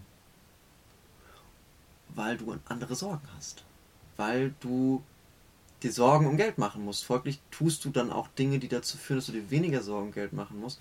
Und umgekehrt gilt dasselbe, weil das sind Menschen, so diese Führerschein mit 17 war halt für die gar keine Frage, weil du musst ja nicht selbst bezahlen zum Beispiel. Oder dass man dann ein Auto hat, das man fährt. Ja, wieso? Wir haben ja vier. Und es ist halt aber für die total natürlich. Und deswegen lebt es sich so ein, weil man es halt eben nicht als ja, den nicht Normalzustand war, sondern man lebt ja in dieser Blase. Man denkt sich, das ist überall so. Und dann lebt sich das so ein, du hast instinktiv dieses Jahr alle haben vier Autos. Also, wieso, wieso machst du nicht Führerschein? Ja, ich habe kein Auto zum Fahren. So, weißt du, das fand ich, fand ich immer schon speziell. Interessanterweise scheinen die Dinge sich ein wenig zu bedingen. Ne? Es ist ähm, ja selten so, dass, ähm, wie im Fall von, von großen Fußballern, die, die dann auf einmal ähm, sämtliche sozialen Schichten überspringen und dann eben von, was weiß ich, von einem Zimmer, wo man mit fünf Geschwistern zusammengelebt hat, dann in, in eine Villa, wo Und ich, fünf Models zusammen wohnen, ne? ja, sowas passiert ja selten. Ne? Und die interessante Frage ist, passiert das einfach, weil äh, so selten, weil man sich eigentlich in jeder Welt wohlfühlen kann oder passiert es, äh, weil, weil man eben aus dieser Welt äh, gar nicht rauskommt? Ähm, ich habe mal gelesen, dass es ganz offensichtlich so ist, dass ähm, in jeder Generation im Grunde nur eine soziale Schicht normalerweise aufgestiegen oder abgestiegen werden kann. Also es passiert ganz, ganz selten, dass man mehrere Schichten auf einmal innerhalb eines, eines Lebens überspringt. Was heißen kann, dass, dass es gar nicht geht oder dass man das, dass es für einen selbst auch vielleicht zu überfordernd wäre. Ne? Offensichtlich ähm, ist es ja für uns keine Schwierigkeiten, auch ähm, Gäste auf, äh, auf dem Teppich im, im Schlafsack schlafen zu lassen, ebenso wenig wie es für uns eine Schwierigkeit ist, als unsere, unsere Gäste ein eigenes Gästezimmer mit, ähm, was weiß ich, drei Fernsehern zu geben. Ne? Das ist ähm, halt ein, einfach abhängig von dem, was man so kennt und, und erlebt. Und dann, ähm, obwohl man weiß, dass es anders, anders geht, ähm, muss man ja nicht danach. Ich glaube, man ist einfach sehr viel mit sich selbst beschäftigt und deswegen sehr wenig Zeit mit dem sozialen Aufstieg zu verbringen. Also, egal aus welcher Schicht du kommst, weil, also wenn du dich den Tag um deine Einkäufe, also um deine, also um die Einkäufe der Familie kümmern musst, weil, weil Mama und Papa können halt nicht und um deine fünf Geschwister, weil Mama und Papa können halt nicht und auch noch um die Schule, weil die Schule ist echt scheiße und du willst aber unbedingt als erste Abitur machen, bleibt ja nicht mehr viel Zeit. So, oder wenn du meinetwegen damit verbringst, nicht von der Polizei gecatcht zu werden und nachts rumzuhängen und an Autos zu schrauben, bist du auch sehr beschäftigt. Und dasselbe gilt aber auch, wenn du den ganzen Tag in sozialen Medien rumhängst und einkaufen gehst und zur Nagelminiküre oder sechsmal die Woche zum Hockey, whatever. Also egal in welcher Schicht du bist, es gibt immer sehr viele Möglichkeiten, sich erstmal mit sich selber zu beschäftigen, die dich einfach, glaube ich, davon abhalten, die ganze Zeit zu denken, ey, ich könnte auch woanders sein. Ja, wenn es so wahnsinnig wichtig wäre, ähm, aber in der Villa zu wohnen, könnte man natürlich schon seine ganzen Anstrengungen darauf lenken. Ne? Und äh, es hat offensichtlich ja nichts mit äh, mangelnder Intelligenz unbedingt zu tun. Ne? Und auch manchmal nicht mit, mit, mit den Möglichkeiten. Äh, die, die kann man sich ja in gewisser Weise, könnte man die sich verschaffen. Auch so anstrengend das, das sein mag, aber ganz offensichtlich. Ähm, haben, ja, man sollte ja meinen, jeder, der ist in Anführungsstrichen im Ghetto groß wird, möchte in eine Villa und trotzdem ja, landen am Ende doch sehr wenige da. So wenige, dass man meinen könnte, es versucht halt auch kaum einer, was da wahrscheinlich dann wahr ist. Dann fragt man sich ja schon. Ich glaube schon, dass das, also ich, es ist glaube ich einfach echt noch schwerer als ähm, wenn man sich das vielleicht in einer idealen vorstellt oder wenn man sich vorstellt, dass den Illusionen erliegt, dass dieses Land so ein Land ist, in dem äh, diese Chancengleichheit komplett so besteht. Ich glaube, das ist teilweise einfach äh, durch ganz viele Faktoren ist man daran gehindert, seine Schicht äh, zu verlassen oder seine Kreise zu verlassen, eben weil diese Kreise und Schichten so auf sich selbst oft äh, noch zentriert sind. Die beschäftigen sich sehr viel mit sich selber. Ja, und wenn man auf die Stadtteilschule in Jenfeld geht zum Beispiel, dann ist das vielleicht, ist das nicht vielleicht, dann ist das wahrscheinlich sehr anders, als wenn man aufs Johanneum geht. Ähm, weil die Eltern auch schon aufs Johanneum gegangen sind, dann sagen die Lehrer vielleicht doch eher, weil man als besonders aus einer besonders armen Familie kommt, vielleicht geben die dann einem auch nicht die Gymnasialempfehlung, das ist auch schon vorgekommen und dann landet man woanders und wird vielleicht eher unterschätzt. Und dadurch und durch die Erwartungen der anderen an einen, der Vater ist Doktor und alle erwarten, dass man selber Doktor wird. Die, Vater ist, äh, die Mutter ist Putzfrau und der Vater arbeitet als Mechaniker oder was und alle erwarten, dass man das auch wird. Auch wenn man das Potenzial genauso hätte, Doktor zu werden. Es sind natürlich ganz, wie du schon sagst, ganz viele Dinge, die da zusammenkommen. Ich habe mal mit jemandem gesprochen, der hat ein Buch darüber geschrieben, wie Menschen sich ihren Partner wählen. Ne? Weil es ist ja eigentlich selten so, dass, dass man das Gefühl hat, ähm, sind da, man, man, sieht ein Pärchen und die passen überhaupt nicht zusammen. Äh, offensichtlich, was hat ihn interessiert, ist die Frage, haben, haben wir so ein inneres, einen inneren Radar, wer zu uns passen kann und, und wer nicht. Und ähm, das, das ist ganz offensichtlich so, das heißt, wir besitzen eine ganz gute Selbsteinschätzung unserer Möglichkeiten. Ne? Passen oder wen wir gerne hätten?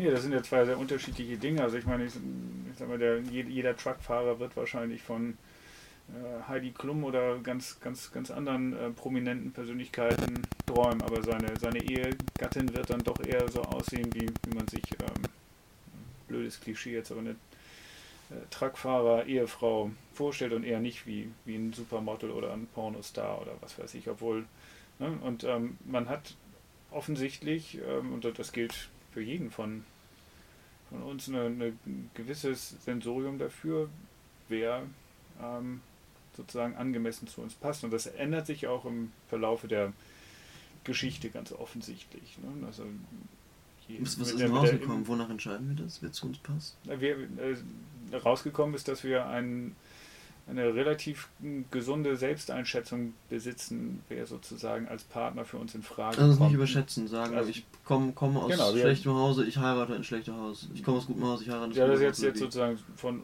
außen schon Wertung draufgestülpt. Ne? Da, das ist gar nicht, gar nicht der Punkt, ne? sondern dass wir ähm, bei der Partnerwahl in gewisser Weise auch, auch bescheiden sind. Ne? Und jetzt nicht, äh, es wäre ja denkbar, gerade dadurch, dass, dass wir durch den Medienkonsum eigentlich ja darauf trainiert sind, bestimmte Dinge attraktiv zu finden oder besonders attraktiv zu finden, ist es aber nicht so, dass, dass jeder ähm, nur mit, mit Supermodels verheiratet sein möchte oder mit ähm, Supersportlern. Ne? Ähm, ja, sollte man eigentlich vermuten. Ne? Ja, und ähm, ich denke, dass das dann so ähnlich auch mit, mit der Wahl des Lebenslaufes ähm, geschieht. Ne? Wir sind uns unserer Möglichkeiten in gewisser Weise bewusst, was äh, zugleich ähm, sehr schön ist und auf der anderen Seite auch wahnsinnig erschreckend. Ne? Also wie, äh, wie man sich selbst sozusagen in seinen Möglichkeiten von vornherein einschränkt. Ne? Wenn man denkt, dass äh, bestimmte Dinge stehen mir nicht zu oder sind mir zu anstrengend oder was auch immer da dahinter steckt. Ja, und ich glaube, dieses Selbstbewusstsein, äh, dass man vielleicht alles machen kann, das hat man dann eher, wenn es einem beigebracht wurde, praktisch. Und Ja, das eher so ähm, Schichten, wie wir dann auch leben. So. Und natürlich auch in, in einem gewissen Zeitfenster hat man natürlich die größten Möglichkeiten in dem Alter, in dem ihr jetzt seid. Und es ist natürlich die, wichtig, dass man so die größtmöglichen Träume hat und versucht auch die größtmöglichen Träume zu leben, weil ähm, die Fenster gehen immer Stück für Stück weiter, weiter zu. Ne? Also eben, wenn, wenn ihr jetzt kein Festival veranstaltet, werdet ihr es wahrscheinlich Nee, du. nie tun. Mhm. Gott sei ja. Dank. Aber das stimmt, ja. Ich glaube, das fängst du nicht mehr damit Ja, so jung 40 wie man, an. so jung wie wir auch Abi gemacht haben, also ich finde mit 17 ist für mich vielleicht auch ein bisschen früh gewesen. Ich hätte da noch ein Jahr machen können, weil ich auch nicht so ungern in der Schule war. Ähm, also ich sehe eigentlich G9 als schon die bessere Möglichkeit an und man macht ja trotzdem früher Abi als, ähm, als früher und Die ja, leben die so weit dann ja höher, ganz das besonders ganz mit komisch. G8 und deswegen in dieser, dieser Zeit nach dem Abi, wo man dann noch so viel mehr Zeit hat eigentlich. Die Schule geht ja immer weiter, die, sie sieht dann halt anders aus und so weiter. Das Ja, das habe ich auch gerade schon wieder gedacht. So man, man, also Schule ist vorbei und trotzdem wird man doch dauernd auf irgendwas geprüft. Also Ja, umge umgekehrt, schon sehr viel. umgekehrt ähm, es geht ja nicht nur ums Prüfen, das, äh, das ist ja tatsächlich der, der ungute Teil daran, aber der gute Teil ist ja, äh, das, das Lernen an sich ist ja schon etwas, was sehr schön ist und, und berauschend, auch wenn man das ähm, eben als, als Schüler dummerweise immer mit Prüfungen ver, verknüpft, aber ähm, Laufe des Aber es ist ja leider einfach so, also in der Schule lernst du schon meistens, um geprüft zu werden. Habe ich, mit- hab ich das Gefühl gehabt. Also- ja, aber es gibt ja so ein Grundbedürfnis danach auch, auch Dinge, Dinge zu wissen. wissen ja, aber das habe ich irgendwie immer betrieben, ohne dass ich es durfte. Also, also ich habe im Unterricht halt nicht aufgepasst und halt mir selber Dinge beigebracht und hatte auch sehr viel Spaß, aber es war halt irgendwie nicht das, das Konzept von Schule. Das ist ja aber immer jetzt die Problematik, wenn es Führerschein viele und Versicherung und Auto kaufen und Steuern, man hat das Gefühl, also jetzt steht halt nur nicht mehr auf dem Blatt Name, Vorname, Datum und Lehrer, aber es ist genau so ein Test, kriegst du es gebacken oder kriegst du es nicht gebacken. Also das ist, es hört irgendwie nicht auf. Es, glaube ich, weiß nicht, wann, wann hört das auf, Nils? Wann hat man das Gefühl, man, man hat langsam Ahnung von allem, was man braucht, um in unserer Gesellschaft zu leben, ohne die ganze Zeit sich zu denken, ich muss schon wieder was lernen, um es dann zu können. Ich, ich glaube, das hört nicht auf und zum Glück hört das nicht auf. Also ich bin immer sehr glücklich, wenn ich Zeit finde, ähm, einfach nur etwas lernen zu dürfen. Das Genau, ja- lernen zu dürfen. Ich meine ja gerade, lernen musst dann auch können zu müssen. Also, wenn du das, zum Beispiel auch das hört nie Auto auf. fahren musst du ja können, wenn du Auto fahren willst. Und Steuer musst du machen können, wenn du arbeiten willst. So. Aber Das auch, auch, bedingt selbst, sich ja alles auch gegenseitig. selbst Rentner müssen ständig noch irgendwelche Prüfungen ab, ablegen. Das, äh, das hört tatsächlich nicht auf. Oh Gott. Und nachher im Alter musst du, wirst du ja ständig von Krankheiten geprüft. Also das äh, hört, hört nicht auf. Aber ich glaube, das Lernen hört für viele schon nach der Schule auf. Also, ja, auf jeden Fall, wenn, wenn man nicht mehr dazu gezwungen ist und selbst auch keine besonderen Ambitionen hat, dann ist es natürlich schon, schon die Frage. Ne? Und limitiert Also man sich ich, natürlich. ich lerne auch so gern, deswegen war ich tatsächlich auch ganz gern in der Schule und was ich denke, also so Beispiele, die dann immer Leute angebracht haben, dass irgendwie jetzt, man sollte mal Steuern und irgendwie Steuererklärung lernen in der Schule ist, fand ich mal total schwachsinnig, weil das ist eine Sache so. Und wenn man die dann machen muss, dann, also natürlich ist das super, also auch kompliziert und unangenehm, das macht ja niemand gerne. Aber das muss man, das ist eine Sache, die man lernen muss. So. Und dadurch wäre das Schulsystem auch nicht besser, nur weil die jetzt irgendwie sich dafür entscheiden würden, dass man Steuererklärung beigebracht Ja, du wirst schon sehr Was ins man- kalte Wasser geschmissen. ja, aber was man lernen soll in der Schule, worauf der Fokus auch schon etwas liegt und was, glaube ich, viele Schüler nicht bemerken, ähm, was aber vielleicht, wo viele Lehrer auch nicht genug drüber nachdenken, ist mehr so eine, eine generelle Kompetenz ähm, äh, der, der Methoden so. Dass man zum Beispiel im Deutschunterricht hat man ganz viele The verschiedene Themen und versucht immer zu analysieren. Und was man eigentlich dabei lernt, ist nicht unbedingt nur die Gedichtsanalyse und dass man jetzt ähm, Dactylus und das und das, also na gut, das sind schon sehr äh, starre Methoden, so, die man da anwendet, aber was man am, am meisten lernen bei solchen Sachen, so im Deutschunterricht, wenn man freie Texte schreiben soll und in Englisch auch besonders, dass man halt lernt, so zu denken. Ähm, und dass man lernt zu analysieren und über sowas so nachzudenken und freie eigene Meinung zu bilden. Und eigentlich solche Prozesse, solche Methoden, das ist, was Schule einem beibringen sollte. Sollte, ja Das genau. Tut's leider selten.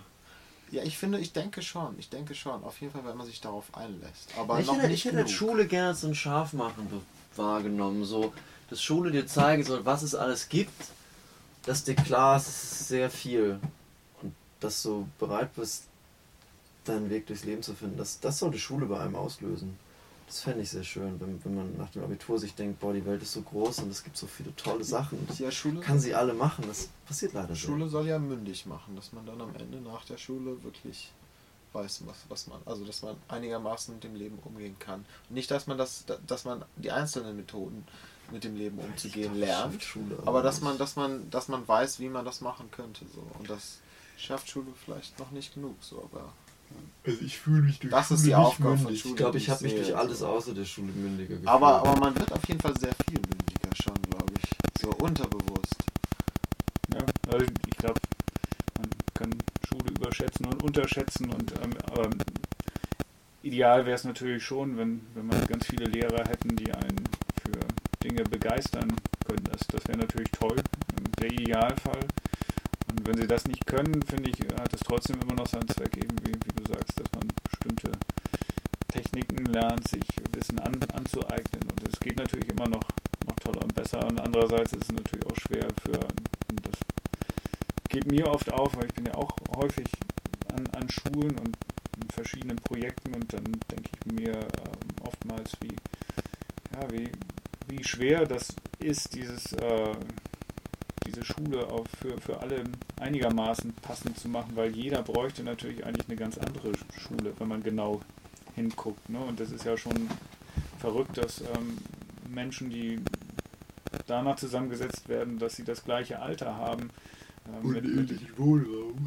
ja, das, äh, das auch die, die gleichen äh, Lerninhalte, die gleichen Lernmethoden und so weiter Das, bekommen. das macht echt gar keinen Sinn. ja, aber es ist immerhin besser als ähm, alles andere, was, was einem einfallen würde und, und, und möglich ist, glaube ich. Natürlich, ähm, man lernt ja auch ganz viel ähm, so, Soziales in, in der Schule. Ja, soziale Kompetenz oder auch so diese, einfach diese Fähigkeit, sich anzupassen, ist auch für Schule wirklich wichtig.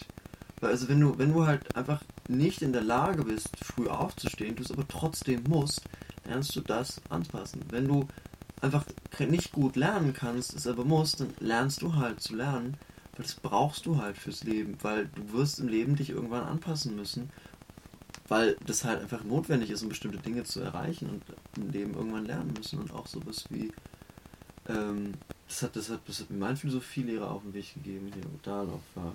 Der war wichtig auch. Ähm, dass ich halt dazu neige, häufiger mal Leuten auf den Keks zu gehen mit voller Absicht. Und ich das aber so machen muss, dass sie mir nichts können. So. Das ist halt wirklich keine großartige Einsicht. Das habe ich auch in der Schule gelernt. Und das ist was super Wichtiges.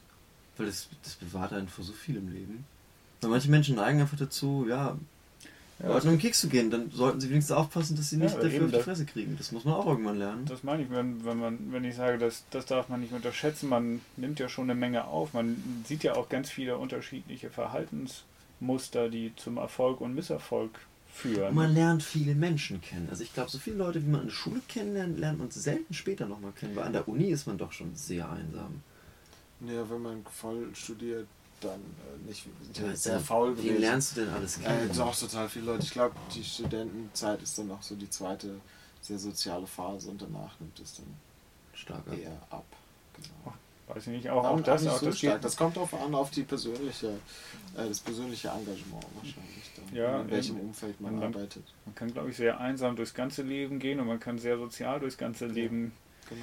gehen. Das ist ähm, sehr unterschiedlich. Aber irgendwie, ja, der, der Aspekt ist, glaube ich, interessant in, in der Schule, oder? Ich meine, man hat dann um sich herum mehr als 20 Leute, die ganz unterschiedliche Strategien fahren und man guckt die sich alle, alle so an und ähm, pickt sich, glaube ich, dann so sein, seine Erkenntnisse raus. Ne? Was ist man selbst für ein Typ und als wiederum als jemand, der auch selbst vor Klassen oder Studenten gestanden hat, finde ich es immer wieder interessant, dass bestimmte Rollen auch immer wieder eingenommen werden. Das heißt, offensichtlich ist es so, wenn Gruppen sich zusammenfinden, dass, dass automatisch sich äh, bestimmte Rollen besetzt werden müssen. Ne? Von, äh, vom Klassenclown bis ähm, zum ähm, Mauerblümchen, bis zum Nerd, bis zum, ähm, keine Ahnung, der mit dem großen Mitteilungsdrang und so weiter. Ähm, es ist ganz selten so, dass, dass sich das ähm, nicht, nicht so zurechtruckelt, ne? wie man das gewohnt ist. Und das ist ganz spannend, weil es kann ja eigentlich nicht sein, dass man immer wieder 20, bei 20 Leuten immer wieder die gleichen Typen gleichmäßig verteilt hat. Das ist ja irgendwie dann doch so, ne? Offensichtlich gibt es aber so einen Druck, dass, dass wir in verschiedene Rollen offensichtlich auch reinschlüpfen können, wenn es uns passt. Oder wenn wir dazu gezwungen sind und die Konstellation uns keine. Also ne, man hat ja selten eine Klasse mit 20 Klassenclowns, weil das wird dann ja auch ja. nicht mehr nicht mehr passen. Also muss der, der eigentlich sich zum Klassenclown berufen fühlt, aber äh, nur halb talentiert ist, sich dann mit einer anderen Rolle zufrieden geben. Pech gehabt. Ja, ich denke auch, äh, genau, an der Schule, das habe ich dann tatsächlich ähm, bemerkt, auch mit etwas Bedauern, dass äh, an der Uni dann natürlich schon mehr ähnliche Leute zusammenkommen. Ähm, weil ein Thema. Durch die Studiengänge sehr ähm, gefiltert, ja. Äh, durch Studiengänge schon gefiltert, besonders wenn man so kleine na gut, bei Kleinen sind natürlich auch die Extreme, die Extreme dann theoretisch ausgeprägter, aber ähm, das ist schon so, in der Schule trifft man sehr viele verschiedene Leute, die auch vielleicht andere Schulen so. Aber ich finde es selbst im Studium interessanter, so interessanterweise so, dass da auch wieder die gleichen Konstellationen auftauchen, aber obwohl man ja denken sollte, jetzt müssen wir eigentlich tatsächlich eher eine homogenere Gruppe zusammenkommen, aber es offensichtlich nicht der, ja. der Fall. Auch, auch da gibt es wieder den, den Nerd, es gibt den Überflieger, es gibt den, äh, es gibt die, die alles besser weiß, es gibt die, die immer alle Aufgaben gemacht hat ähm, und, und so weiter und so weiter. Das ist ganz, ganz verrückt. Ja, das stimmt. Aber so eine, so eine kleine Homogenisierung finde ich, find ich schon statt, besonders was so Studiengänge wie Informatik oder in die Richtung, wo wir sind, angeht. Ja, Studiengänge, für die du gewisse Voraussetzungen einfach benötigst, um sie durchzuführen. Ja. Weißt du, für sowas wie Sozialpädagogik brauchst du eine Veranlagung, nämlich eine soziale Veranlagung, aber die kann halt wirklich jeder haben. Aber du musst ja. für Informatik, du musst irgendwie informatisch denken können, sonst ist das nichts für dich. Und das ist halt einfach bestimmten Personen einfach irgendwie gegeben und halt nicht. Und die verhalten sich dann dementsprechend. Die sind eine analytischere und irgendwie teilweise auch zurückgezogenere Menschen meistens. Das das ist, glaube ich, so. Ja. Also ich, ich habe Schule auch immer, ich habe, glaube ich, in der Schule auch so viele Leute kennengelernt. Weil ich auch in vielen verschiedenen Schulen war und irgendwie auch mal gern Leute kennengelernt habe. Man trifft schon wirklich viele verschiedene Typen und man kriegt immer so ganz kurze Einblicke in, ja, in so Leben. Ich glaube, die sind sehr, sehr wichtig. Wenn man halt mit, wenn man diese Blase halt wirklich, ich glaube, in der Schule ist man noch am allerschwächsten in dieser Blase drin. Ne? Ja. Weil, also ich glaube, wie beim Studium ist das selektiert allein schon dadurch, dass es ein Studium ist, also du nur Abiturienten hast, die auch ein gewisses, einen gewissen NC bekommen haben, was ja auch, ja, Klischee oder her, was halt eine Aussage über den Charakter gibt. Es gibt bestimmte Leute, die werden nie über 2-0 machen, weil sie bestimmte Verhaltensweisen an den Tag legen und die wirst du dann in bestimmten Studiengängen einfach nicht treffen. Und damit ist es automatisch gefiltert. Und wenn du später einen Job hast, also das ist ja noch noch klarer, wenn du jetzt nicht in einer Agentur arbeitest, die aus 26 verschiedenen Betätigungsfeldern äh, sich Leute zusammensucht. Also, das, das, sind ja so ähnliche Typen wahrscheinlich doch im Beruf. Also, ich glaube schon, dass Schule da wirklich wichtig ist in dem Aspekt, dass es dir einfach zeigt, was es alles gibt. Sowohl an Leben als auch an, ja, nicht Betätigungsfeldern, sondern einfach an Dingen auf der Welt, über die man mehr lernen könnte. Das ist, glaube ich, das, was Schule wichtig macht. Vielleicht sollte man innerhalb von innerhalb der Schulzeit ähm, tatsächlich, äh, wie man ein Auslandsjahr macht, ein irgendein Jahr an einer anderen Schule machen und seine eigene Schule wieder. Ja, das ist, also kann ich dir sagen, als jemand, der die Schule sehr krass gewechselt hat, äh, es ist, es ist super hilfreich. Man, man hat, das ist ja genau das Problem, man hat keine Vergleichswerte. Das ist, das ist für dich Norm und dann denkst du halt, das ist überall so. Und das stimmt aber einfach nicht. Ja, das gut. ist einfach nicht wahr. Und zwar bei fast allen. Die allermeisten Dinge werden überall sehr, sehr verschieden gemacht. Ja, und immer, immer von Menschen. Das ist total verrückt, wenn ich an eine Schule komme, äh, wegen einer Lesung, dann weiß ich eigentlich nach fünf Minuten ungefähr, wie es werden wird. Ob das jetzt eher anstrengende anderthalb Stunden Arbeit werden oder sehr, sehr angenehme. Das ist wirklich ähm, so wie einem Menschen entgegentreten, ist ja klar, dass ähm, das auch auf die Klassen abfärbt und auf das ganze Umfeld. Und das ist völlig unabhängig äh, vom, von der Stadt, das ist völlig unabhängig von ähm, der Schulart und, und so weiter. Das sind fast immer die, die Menschen, die den, die den Unterschied machen. Und ähm, das ist dann natürlich schon, schon auch bedenkenswert, was, was das heißt. Ne? Weil man würde sich ja wünschen, dass es eigentlich gerade an Schulen, da sollten sich ja auch, auch Lehrer wohlfühlen. Man merkt eben auch, dass Lehrer sich sehr unwohl fühlen. Ja, das hat meine Freundin erzählt, die hat an einer Grundschule ein Praktikum gemacht. Sie hat gesagt, da waren Lehrer im Lehrerzimmer, die haben offen gesagt, dass sie Kinder hassen. Und da habe ich auch gedacht, ja, aber wie kommt man denn dann an die Grundschule? Ja, Lehramt studiert auf Oberstufe, keinen Job bekommen, an die Grundschule versetzt worden. Ja, und sein Schicksal so, so hingenommen. Das ist ja eigentlich das, das, das Schlimmste. Ich meine, insofern kriegen die dann ja auch ihre gerechte, gerechte Strafe. Die mit Kindern arbeiten müssen. Ja. Ja, das Problem ist natürlich, dass die Kinder als Kollateralschaden irgendwie eine Ah, schlechten. Lehrer bekommen. Weil die Lehrerin von meiner kleinen Schwester hat nach ihrer Klasse aufgegeben, weil sie hat gesagt, man das ja. dass die Kinder ganz schrecklich geworden sind. Und wie ich vorhin. Das Ding ist, ich fahre ja sehr, sehr selten Bus zu Schulzeiten. Also morgens um 8 oder gegen 15 Uhr. Mache ich sehr selten. Ähm, da habe ich dann auch mit so ein paar, ein paar Grundschülern an der Bushaltestelle gechillt und die sind echt im Smartphone. Und da war ich so, Digga, was? Das ist so eine andere Welt. Da war ich erstmal verwundert, wirklich. Ich habe das gar nicht, das hört man immer so und habe gedacht, ach, das kann nicht so sein, was ist so? Die hat halt auch gesagt, die Lehrerin, die war auch kurz vor Rente hätte eigentlich noch einen Klassenzug machen können. Einmal vier Jahre. Die gesagt, hat sie keinen Bock mehr. Die Kinder sind scheiße, die Eltern sind scheiße und die Schulleitung checkt es nicht. Und sagt, hey, wieso? Das ist alles normal. Ja, das sind vor 150 Jahren hat ein, haben die Veränderungen im Menschenleben, die da stattgefunden haben, die waren da noch einigermaßen übersichtlich. Ähm, Also wenn man, was weiß ich, um 1850 geboren wurde, dann hat man vielleicht die, die Eisenbahn, äh, das Aufkommen der Eisenbahn mit miterlebt und das war vielleicht auch die größte Veränderung und dann so den zarten Beginn der Automobile, wenn man sehr alt geworden ist. Äh, Wenn man um 1950 geboren ist, dann äh, ist ja schon die, die Entwicklung, die es da gibt, schon eine ganz andere. Ne? Das musst du dir mal geben. Also, wenn, also ich bin ja 99 geboren. Ich habe jetzt in meinen 19, fast 20 Jahren jetzt echt schon viel mitbekommen. Also im Prinzip den kompletten Aufstieg von weltweit verbreiteter Technologie, die zugänglich ist in Form von mobilen Endgeräten und dem Internet. Das gab es 1999 noch nicht. Da gab es vielleicht Klapptelefone. Na, E-Mails habe ich 1999 auch schon verschickt, aber ähm, das ging damals erst, erst Das war, los. war krass.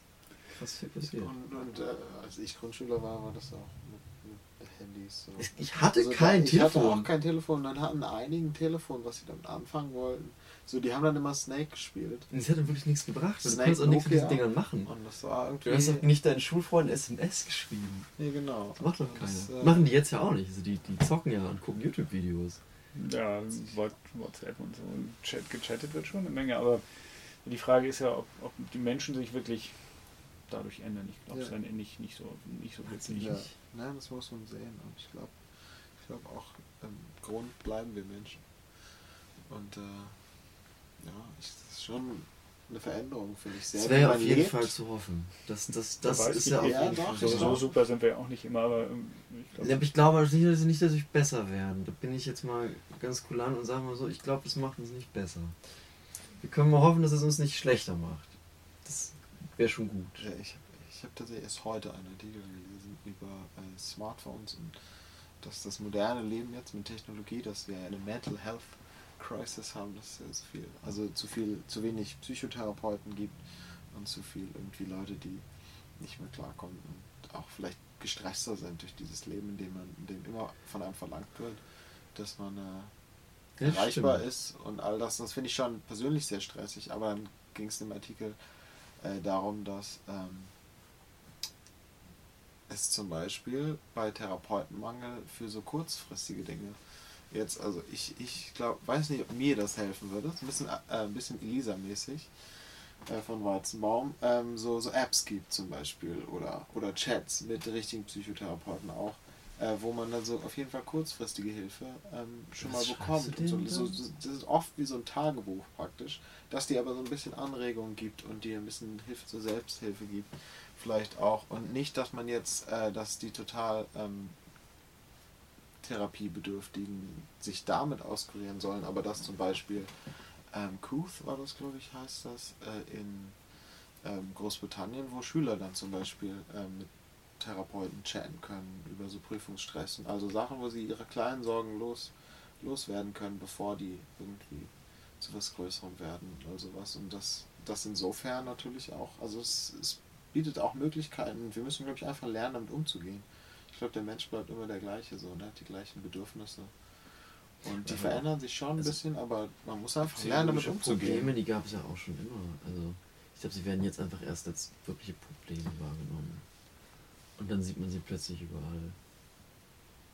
Also klar, man wird gestresster durch das Telefon. Aber ich habe jetzt nicht das Gefühl, als ob das nicht was ist, womit der Mensch mithalten kann. Dafür fallen andere Sachen weg. Also man muss sich halt weniger körperlich betätigen. Das heißt, die Dauerbelastung auf den Körper bleibt dann vielleicht dann doch Man kann sich nicht mehr verlaufen zum Beispiel. Es ist jedenfalls sehr schwer, sich zu verlaufen. Ja, also auch Solange man ein Netz hat. Und auch vieles ist auch verlässlicher geworden. Also ich glaube, so die Gesamtbelastung auf den Menschen nimmt vielleicht nicht zu, aber darum geht es ja nicht. Es geht ja darum, wie sie sich verändert. Und ich glaube, das wird auf jeden Fall was mit dem Menschen, mit der Menschheit vor allem. Mit dem Menschen vielleicht gar nicht mal so, aber die Dynamik unseres Zusammenlebens wird sich, glaube ich, verändern. Man Ob ja die gut oder schlecht ist, das kann halt keiner sagen, weil das ist ja bei Veränderungen immer sehr schwer zu beurteilen, weil gut oder schlecht setzt ja immer eine Perspektive voraus. Ich man, persönlich man muss glaube, halt das immer drüber gut. nachdenken. Man muss halt auch irgendwie reagieren. Und ich glaube, wir werden schon lernen, damit umzugehen. Also wir wissen natürlich nicht, was jetzt in 20 Jahren wieder Neues erfunden wird, ob das wieder total die Veränderung mit sich bringen wird. Aber also die generelle Richtung ist ja jetzt vielleicht schon sichtbar.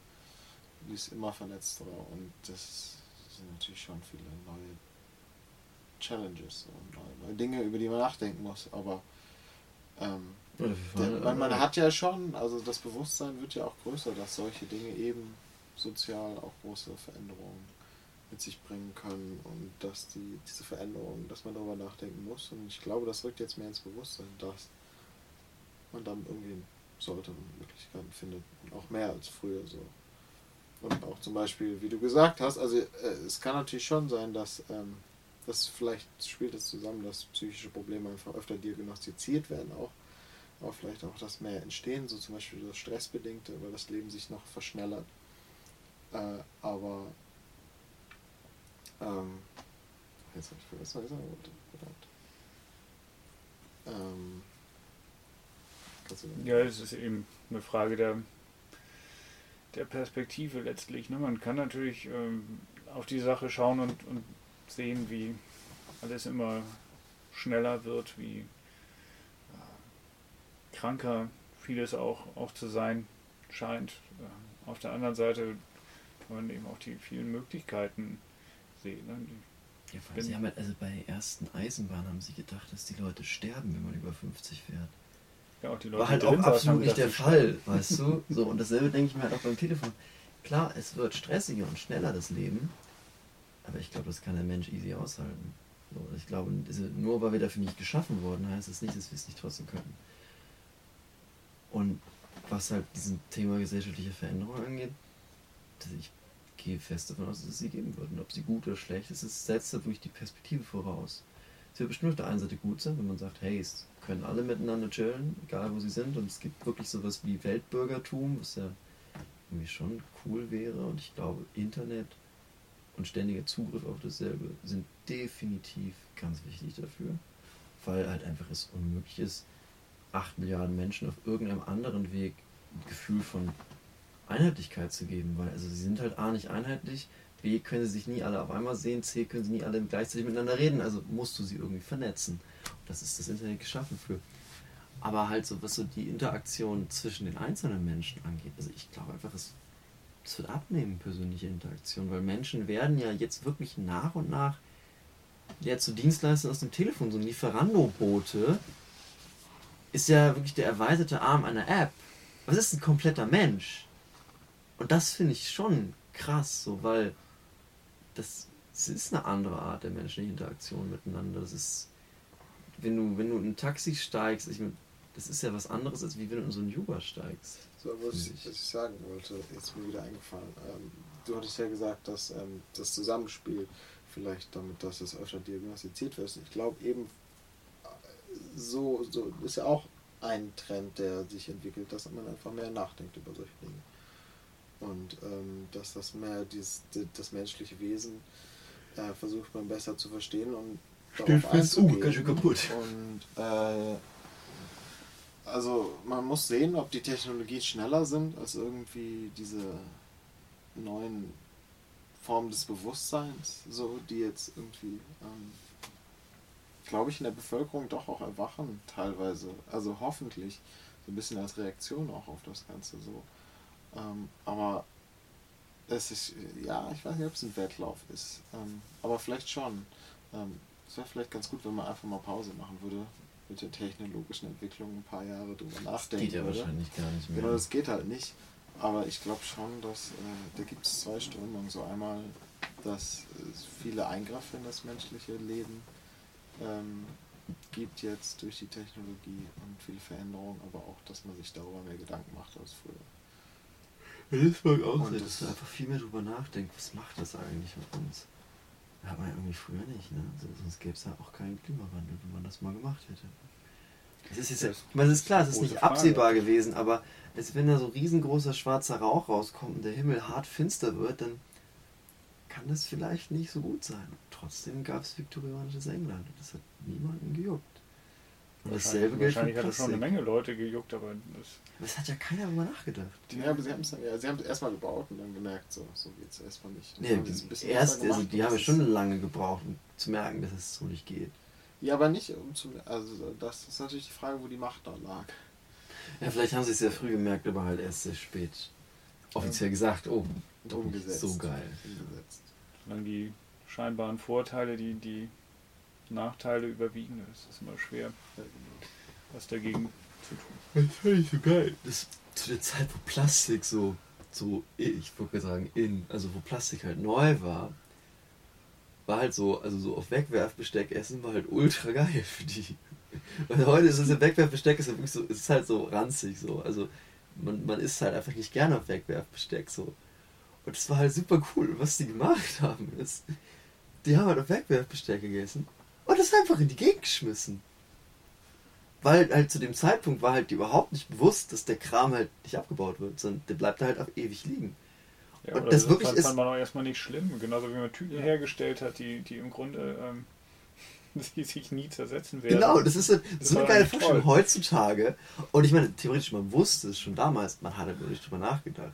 Das meine ich mir auch. So ein total, also da, man gewöhnt sich ja auch an, also ich finde, man, man muss Dinge manchmal machen und dann bemerkt man die eine Weile oder lebt mit denen und dann reflektiert man drüber und merkt so, das ist gar nicht so toll. Äh, es gibt so ein, es gab so einen Artikel im National Geographic vor einer Weile, äh, auch über Plastik und dann gab es halt so ein Bild aus den 50ern oder 60ern irgendwann dann, ähm, wo das mit dem Plastik richtig angefangen hat und das ist ein Bild von so einem jungen Paar und die schmeißen praktisch auf dem Bild, es ist wirklich komplett voll mit Plastikmüll. Und die sind total, Super glücklich. total begeistert. Und das ist komplett das vollgemüllte Bild mit so Alufolie, Grill, Besteck und so, also Zeug. Das fanden die total super. Und jetzt, wenn man sich das jetzt anguckt, würde man denken, wie schrecklich ist das denn? Das ist doch total scheiße. Das Ja, genau, das ist meine ich eben. Das. Plastik ist halt wirklich das, das Billigste von Billigen und damals war das halt der, der heiße Scheiß. So. Ja, Je, sowas- jeder wollte Plastikbesteck. Sowas verändert sich halt. Heute will jeder Holz. Genau, und heute will niemand mit Plastik so. Also, Ja, aber eben, als das Waldsterben bekannt wurde, war das mit dem Holz zum Beispiel so eine Sache. Ne? Du warst ja im Grunde der, der Waldmörder, wenn du irgendwas aus, aus Holz besessen hast, da war Plastik eigentlich politisch viel korrekter. Und so wandelt sich das halt stets und ständig wieder. Ne? müssen wir halt aufforsten, wenn wir Holz, Holz brauchen. Mhm. Genauso wie wir halt Plastik wieder einsammeln müssen. Das muss man halt auch alles erstmal lernen wieder. Alles eine große Schule doch. Kom komplett anderes Thema, wo ich nur kurz mit dir reden wollte, weil, ähm, hä? Ja, also mach weiter. Was ist los? Nee, wollte ich gerade ansprechen. Ah, witzig, okay. Ähm, und zwar haben wir nochmal irgendwann hoffentlich ein Gespräch mit einem Pastor, den ich sehr schätze. Ähm, es geht halt um, um Jugend und Religion. Und äh, Forscheritter hat ja viel mit Kirchengemeinde zu tun. Ich wollte dich mal fragen, ob du mal kurz erzählen magst, wie du eigentlich mit Religion wahrgenommen hast, weil ich glaube, das kann ja nicht von ungefähr kommen, dass es ein Buch gibt, was wirklich viel um eine Kirche spielt. Das muss ja irgendwo bei dir Nee. auch in der Jugend gewesen sein. Ich, ich war tatsächlich, ich bin, bin konfirmiert worden hier im guten Hirten und wir hatten damals einen Pastor, Pastor Hennecke, der ganz tolle Jugendarbeit gemacht hat. Also zum Beispiel, ähm, anders als bei meinen Klassenkameraden, die oft in Kirchengemeinden waren, wo man einmal die Woche als im Konfirmandenunterricht hinging und das mehr so eine Pflichtübung war, damit man am Ende die Feier hatte, wo dann die Verwandten einem das, das Geld auf den Tisch gelegt haben, war das hier ja ein Konzept, dass man sich einmal im Monat einen ganzen Tag lang traf und er hatte halt diesen Unterricht mit anderen Jugendlichen zusammen vorbereitet. Also so ähnlich wie das im, im Roman auch geschildert ist. So Jugendgruppenleiter, die mit ihm die unterschiedlichen Themen vorbereitet haben und das konnte ganz bunt gemischt sein. Also ähm, ich glaube, er hat in den 60er Jahren studiert und eben viele Themen, die damals ähm, wichtig wurden, wahrscheinlich auch im Theologiestudium, wie ähm, die Probleme der dritten Welt, Hunger, äh, der, der, der Hunger in der Welt und so weiter, das waren auch Themen, die ihm wichtig waren und dann auch Bestandteil des, des Unterrichts. Über solche Sachen hat man halt im besten Sinne des Wortes philosophiert und dann da Übungen zugemacht. Wir haben auch zum Beispiel, das werde ich nie vergessen, das ist so eine Sache, die mir wahnsinnig viel Spaß gemacht hat. Wir haben einen Tag lang mal ähm, eine eigene Stadt sozusagen am Reißbrett entworfen. Es gab da so einen Styroporschneider und damit hat man dann so Gebäude gemacht und hatte dann so eine rie- riesige Tafel und dann hat man mit den anderen Leuten aus der Gruppe dann eben so Städte entworfen. Was braucht man dafür? Ne? Wo wohnen Menschen, Krankenhäuser, Schulen, ähm, Freizeit, was, wie, wie sieht die ideale Stadt aus? Und dann wurde einem eben auch klar, wie, wie schwer das ist, so eine Stadt zu gestalten. Ne? Meistens sahen die entweder aus wie ein Freizeitpark am Ende oder ähm, irgendwie äh, wie, wie fürchterliche ähm, Ghettos oder keine Ahnung. Ne? Also, und solche Sachen haben wir. Haben Hier wir wohnen alle arm. Da hast du Ja, genau. Freizeitpark, Chillo. Ja, und natürlich Völlig. ähm, merkt man dann auch, eine Stadt wird schöner, je, je mehr gestalterisches Talent man hat. Ne? Wenn man natürlich nur eckige Klötze ausschneidet, das sieht so dann nachher auch aus wie Teile von Jenfeld. Wo bist du ja, Seelenfeld auf dem Brett, du. Und äh, nach der Konfirmation, also wir haben dann auch Freizeiten gemacht während der Zeit, glaube zwei oder drei. Und ähm, ich fand halt auch diese Jugendgruppenleiter wahnsinnig cool. Das waren halt äh, so langhaarige Typen und äh, haben irgendwie coole Musik gehört, äh, was man, worauf man halt so als Jugendlicher so anspringt. Und als ich dann eben am Ende des Konfirmandenunterrichts gefragt wurde, ob ich mir das auch vorstellen könnte, fand ich das natürlich eine super klasse Vorstellung und habe natürlich in erster Linie also an die Freizeiten gedacht und ähm, an die gute Musik und all die Möglichkeiten, die man dadurch hat. Aber wir haben uns dann einmal die Woche ähm, beim Pastor getroffen und dann eben diese Unterrichte vorbereitet. Und so bin ich dann eine Zeit lang Jugendgruppenleiter gewesen in dieser Kirchengemeinde, bis dann die Abiturzeit anfing und dann andere Dinge wichtiger waren. Dann habe ich damit aufgehört und danach eigentlich auch nie wieder was mit einer Kirchengemeinde zu tun gehabt, also jedenfalls als aktives Mitglied. Das ist lustig, das ist nämlich exakt auch meine äh, Beziehung zur Kirche tatsächlich gewesen. Ich bin auch konfirmiert worden, dann Jugendgruppenleiter gewesen, habe viel mit Jugendarbeit gemacht, mir das unglaublich viel Spaß gemacht. Dann kamen andere Sachen, ich war im Ausland und danach war es wie weggeblasen. Das fand ich ganz komisch. Weil ich hatte immer schon eine starke, also natürlich geht es hier wirklich tief um Religion, aber das muss man vielleicht trotzdem dazu sagen. Ich hatte immer schon, auch schon während des Konfirmationsunterrichts, eine sehr starke Diskrepanz zwischen dem, was ich glaube und dem, was da auf dem Tisch liegt. Das ist eine evangelische Kirche, keine katholische. ähm, weil ich irgendwie weiß ich, mochte Wissenschaften schon immer und fand das auch schon mit 12, 13 spannend und habe da auch irgendwie sehr stark dran geglaubt, dass, dass jetzt dass Adam und Eva ziemlicher Scheiß sind und dass auf die Arche Noah halt nichts draufpasst. So, das war, habe ich einfach auch gedacht, so kann nicht sein. Und ähm, habe dann irgendwie, das war total lustig, während ich mich mehr und mehr mit Kirche beschäftigt habe, mich mehr und mehr von Kirche entfremdet. Das war ganz komisch. Und vielleicht hätte ich es gar nicht getan, hätte ich es vielleicht nie mich entfremdet. Und ähm, ich habe aber Kirche tatsächlich für diese zwei Jahre war das ein sehr großer und sehr wichtiger Bestandteil meines Lebens. Aber halt Kirche und nicht Religion, das ist halt das Schräge. Also dieses einfach mit anderen Gleichaltrigen dasselbe tun, regelmäßig. Das war halt sehr wichtig. Und es hat mich sozial zumindest stärker geprägt als meine Schule. Komischerweise. Wo man es viel seltener gemacht hat und halt irgendwann auch wirklich gar nicht mehr da war, wegen dem, worum es da ging. Also wir hatten auch eine sehr gute Jugendgruppenleitung. Also es ging halt nicht immer nur um pur Bibelthemen, so. Also war auch sehr, sehr realweltbezogen. Ähm, aber so, so, so lief das bei mir ab. Und dann ähm, habe ich halt, als ich aus dem Außen wiederkam, irgendwie ich will das nicht mehr machen. Und da habe ich dann auch festgestellt, ich glaube auch nicht mehr an Gott weiß ich nicht, ob ich es jemals getan habe. So als Kind natürlich, ich war auch in einem christlichen Kindergarten, also kriegt man das irgendwie so ein bisschen mit auf dem Weg. Und dann hat es für mich aufgehört. Und dann war auch erstmal zwei Jahre Ruhe. Dann habe ich irgendwann angefangen, darüber mal nachzudenken, woran das eigentlich gelegen hat. Weil ich Kirche ja ganz toll fand. Also, das war ja nicht so, dass ich schlechte Erfahrungen mit Kirche gemacht habe. Es war ja für mich, war das immer ein Ort, an dem viele nette Menschen tolle Dinge tun und dem man wirklich neue, tolle Sachen lernt, die man in der Schule nicht mitbekommt, weil da ging es halt nicht um Mathe. Und da ging es auch nicht um Gott. Da ging es ums Zusammenleben, ums Miteinander auskommen. So. Und das sind wirklich wichtige Sachen gewesen. Ich habe da wirklich viele Freunde, mit denen ich viel mehr Zeit verbracht habe als mit meinen Leuten aus der Schule, was auch daran liegen mag, dass ich zu den Zeiten halt auf dem Joneum war und dann noch nie reingepasst habe und deswegen da auch irgendwie nur so ein paar Leute hatte. Aber das war ganz wichtig. Und da habe ich irgendwann angefangen, was, was, was für eine Bedeutung hatte Religion für mich eigentlich als Jugendlicher? Ich habe gesagt, gar keine. Das war mir vollkommen egal, als ich in der Kirche war. Ja, ich weiß nicht, das ist vielleicht ein, ein zu enger Religionsbegriff. Also ich verstehe genau, was, was, was, du, was du meinst, aber nat natürlich ähm, ist Religion ja immer oder Glauben immer ein Teil unseres Lebens.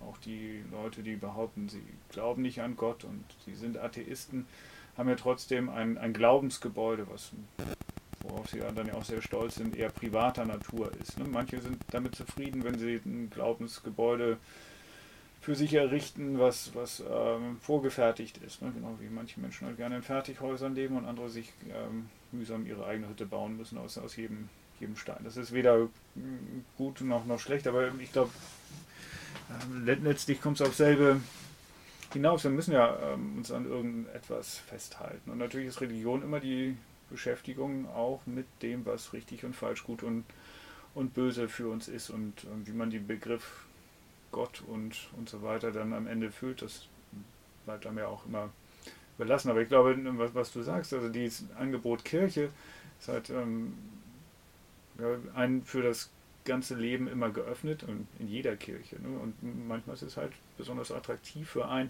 Und ich glaube eben für alte Menschen, die einsam sind, und ist es genauso besonders attraktiv. Deswegen sind in den Kirchen meistens auch hier bei uns in der Gegend ähm, ja, viele einsame alte Menschen und ähm, eben oft für Jugendliche, die ja in gewisser Weise äh, ähnliches Problem haben, denen sozusagen ja ein eigenes äh, zu fehlt. Also man hat natürlich das Zuhause, was einem die Familie zur Verfügung stellt, aber wenn ich darüber nachgedacht habe, war das für mich immer das, das besonders Attraktive an, an dieser Arbeit in der Kirchengemeinde. Es gab da eine, einen Ort, an dem man tatsächlich auch sein konnte, an dem man auch gestalten konnte, ein Stück weit ähm, etwas und ähm, wo man auch besondere Freiheiten hatte, eben bei diesen Freizeiten, ne? wenn man da übers Wochenende wegfuhr. Ähm, das war. Es war für mich ein großer Teil vom Erwachsenwerden, weil es war tatsächlich mein erster Urlaub ohne Eltern richtig. Und halt irgendwie auch so gab halt diesen, diesen Jugendpastor, aber der war jetzt auch nicht 40, also der war Anfang 30, vielleicht. Und der war halt der Einzige, der Rest waren halt Jugendliche. So. Da waren halt zwei Jahre ältere Jugendliche und zwei Jahre jüngere Jugendliche. Und fertig war die Kiste so. Und das war halt viel anders als so eine Klassenreise. Also es war, es war so ein, so, so, so ein größerer Teil. Man hatte erstmal so ein Gefühl dafür bekommen, wie das so ist, so selber ich zu sein. Da fand ich Kirche halt sehr, sehr Ja. wichtig. Und ich meine, davon gibt es natürlich äh, ganz, ganz viele unterschiedliche ne, äh, Einrichtungen. Manche erleben das Gleiche im Orchester, manche beim Sport, manche ähm, ähm, bei dem Modellbau, manche beim Rollenspiel, manche wo auch immer. Und das sind Aber es all- gehört zur Jugend mit dazu. Und wo man das Ja, dann am Ende erlebt, das ist dann im Prinzip Zufall. Ja, oder? auf jeden Fall wünsche ich das allen, dass, dass sie das erleben. Ne? Wenn man das erste Mal, oder was heißt das erste Mal, aber wenn, wenn man eine Gemeinschaft für sich selbst auswählt und in der mal guckt, wie, wie das Gemeinschaftsleben so funktioniert, das kann eben ganz unterschiedlich sein. Ne? Und insofern ist es ja auch verständlich, dass es dann für die allermeisten nach einer Zeit wieder endet, weil man sich dann automatisch ja in, in neue Gemeinschaften wieder begibt, in der Ausbildung, im Studium, im, im Beruf, in, ja, in den Freizeitbeschäftigungen. Manchmal setzt sich das, das fort, aber die, die wenigsten, die Jugendarbeit gemacht haben, machen das ja über, über Jahrzehnte. Es gibt es auch. Ne? Und dann, einige wenige werden auch vielleicht Pastoren oder Pastorinnen und so weiter und so weiter. Aber das ist, glaube ich, gar nicht der Punkt. Das ist eins von ganz vielen Angeboten, in dem man etwas erleben kann, was, glaube ich, eben, wie du sagst, fürs Erwachsenwerden wichtig ist, dass man so ein Gemeinschaftserlebnis hat und auch Spaß daran hat, weil man sich das in gewisser Weise selbst, selbst ausgesucht hat und dann ist es äh, ja auch jetzt gar nicht so wichtig, dass, dass da eine Religion hinter steckt. Das in gewisser Weise steckt auch hinter Modellbau wahrscheinlich irgendeine Form von, von Religion. Ja, auf gewisse Art und Weise, ja. Ja, was mich halt immer gewundert hat, war dieses. Man redet selten über Religion mit Leuten. Das tut man einfach selten. Also in Amerika ist es ja verschrien wie sonst was, weil in Amerika redet man ja auch nicht über Politik mit Leuten. Ähm, was ich eine lustige Idee eigentlich finde. Es gibt zwei Tabuthemen, Religion und Politik. Und ich hätte behauptet, die sind komplett gegensätzlich. Aber anscheinend sind sie in Amerika nicht. Ich glaube, das sind Dinge, wo man sich, ähm, obwohl man sich sonst versteht, sehr schnell in die Haare kriegen kann. Ja, weil, weil das so ganz tiefe Grundüberzeugungen immer sind. Aber was ich halt so komisch finde, auch wenn man selten mit Leuten über Religion redet, ich kenne persönlich, glaube ich, keinen Jugendlichen, der durchschnittlich religiös ist. Also entweder sind es Leute, die gar nicht religiös sind, gar nicht in die Kirche gehen, ob die an Gott glauben, links, rechts, scheißegal, aber religiös, nicht gläubig, religiös. Ähm, oder halt wirklich extrem, also meistens dann halt irgendwie äh, muslimische Familien, die halt wirklich auch äh, sich dann an die Fastenzeiten halten und auch nicht äh, Haram essen und auch ja beten regelmäßig wirklich. Also gibt aber irgendwie nur diese zwei Pole. Ich habe wenig Menschen erlebt, die so eine normale Religionsbeziehung haben. Und ich habe immer gedacht, das wäre so jugendlichenspezifisch, bis ich mal darüber nachgedacht habe, wie viele Erwachsenen eigentlich regelmäßig in die Kirche gehen. Ist auch sehr wenig, oder? Ja, das glaube ich in Deutschland einfach ein bisschen anders. Aber es ist, ich glaube, da reden auch viele halt nicht drüber. Oder hast du schon mal mit den Leuten so, die darauf angesprochen? Ich glaube, es gibt viele Menschen, die sind schon so eher so Mittelding. Ich habe noch so ein das bisschen auf meine, auf meine subtile Wahrnehmung habe ich mich da verlassen. Man merkt, man merkt Menschen an, wie sie so drauf sind, glaube ich. Weil man redet wirklich sehr selten drüber. Ich glaube nämlich, dass das viele da doch vielleicht noch, dass es vielen schon noch mehr hilft, so dass sie sich oder oder dass, dass sie das schon an so an so Sachen glauben, so ein bisschen an Gott oder richtig an Gott oder so, aber dass sie sich vielleicht auch nicht, nicht in die Kirche trotzdem keine Zeit haben oder auch sich da einfach nicht, nicht einfinden oder das nicht deren Wenn Begriff von regelmäßig in der Kirche ist sind ja so. hauptsächlich dann ältere Menschen auch. Und fühlt man sich da automatisch falsch, ne? Denke ich mal. Ach ja, ich meine, das ist, ist natürlich auch so als, als Entertainment-Angebot nicht, nicht, nicht, nicht so richtig zeitgemäß. Ne? Da muss man dann, wirklich. ähm, gibt es ja auch ganz unterschiedliche Arten und Weisen der Kirche damit, damit umzugehen. Ne?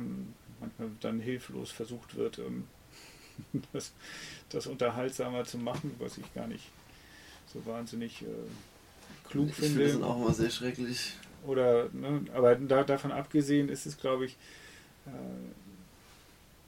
die, die, die Welt ist eigentlich, eigentlich voll von ähm, An Angeboten, die ganz, ganz ähnlich funktionieren. Ne? Und ähm, für, für manche funktioniert dann Kirche einfach nicht mehr so ideal. Ne? Also im Prinzip einfach nur Kirche einfach mehr Konkurrenz bekommen. Und dann einfach ist es automatisch leerer geworden.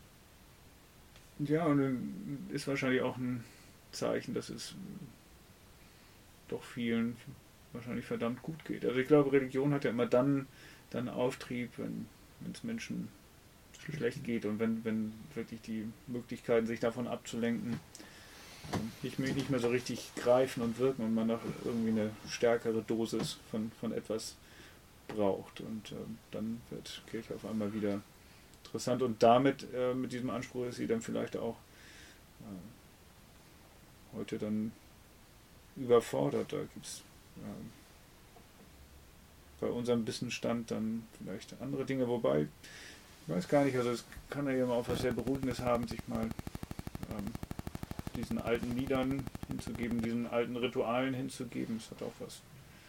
Äh, ja. Ich, ich finde es inzwischen nur noch befremdlich, das ist ganz komisch. Man da wirklich mit einer Beziehung zu verloren. Also ich kann mir das jedenfalls vorstellen. Ja, ich glaube auch, also ich bin ja auch gar nicht religiös aufgewachsen, aber ähm, so, so in den frühen Jahren, so als Jugendlicher, ähm, das merkt man auch im Internet viel, da sind dann Atheisten, so atheistisch Erwachsene auch immer, oder die sich das vielleicht auch angeeignet haben. Am Anfang ist man so sehr stolz darauf, diese komplett irrationale Religion abgelegt zu haben. Also ich, ich nie so stark, besonders weil ich das ja auch nie nicht selber abgelegt habe. Äh, aber ich glaube schon, dass wir Menschen, ähm, das Forschung unterstützt das ja auch einigermaßen, dass wir schon gerne glauben und viel glauben. Und ähm, wenn ich man finde, nicht Religion glauben, hat, Religion wenn man nicht, ja, ja, natürlich, mache ich ja auch. Ähm, und wenn man dann halt Religion, so was halt organisiert ist, ich hat dann glaubt der Mensch halt an andere Dinge.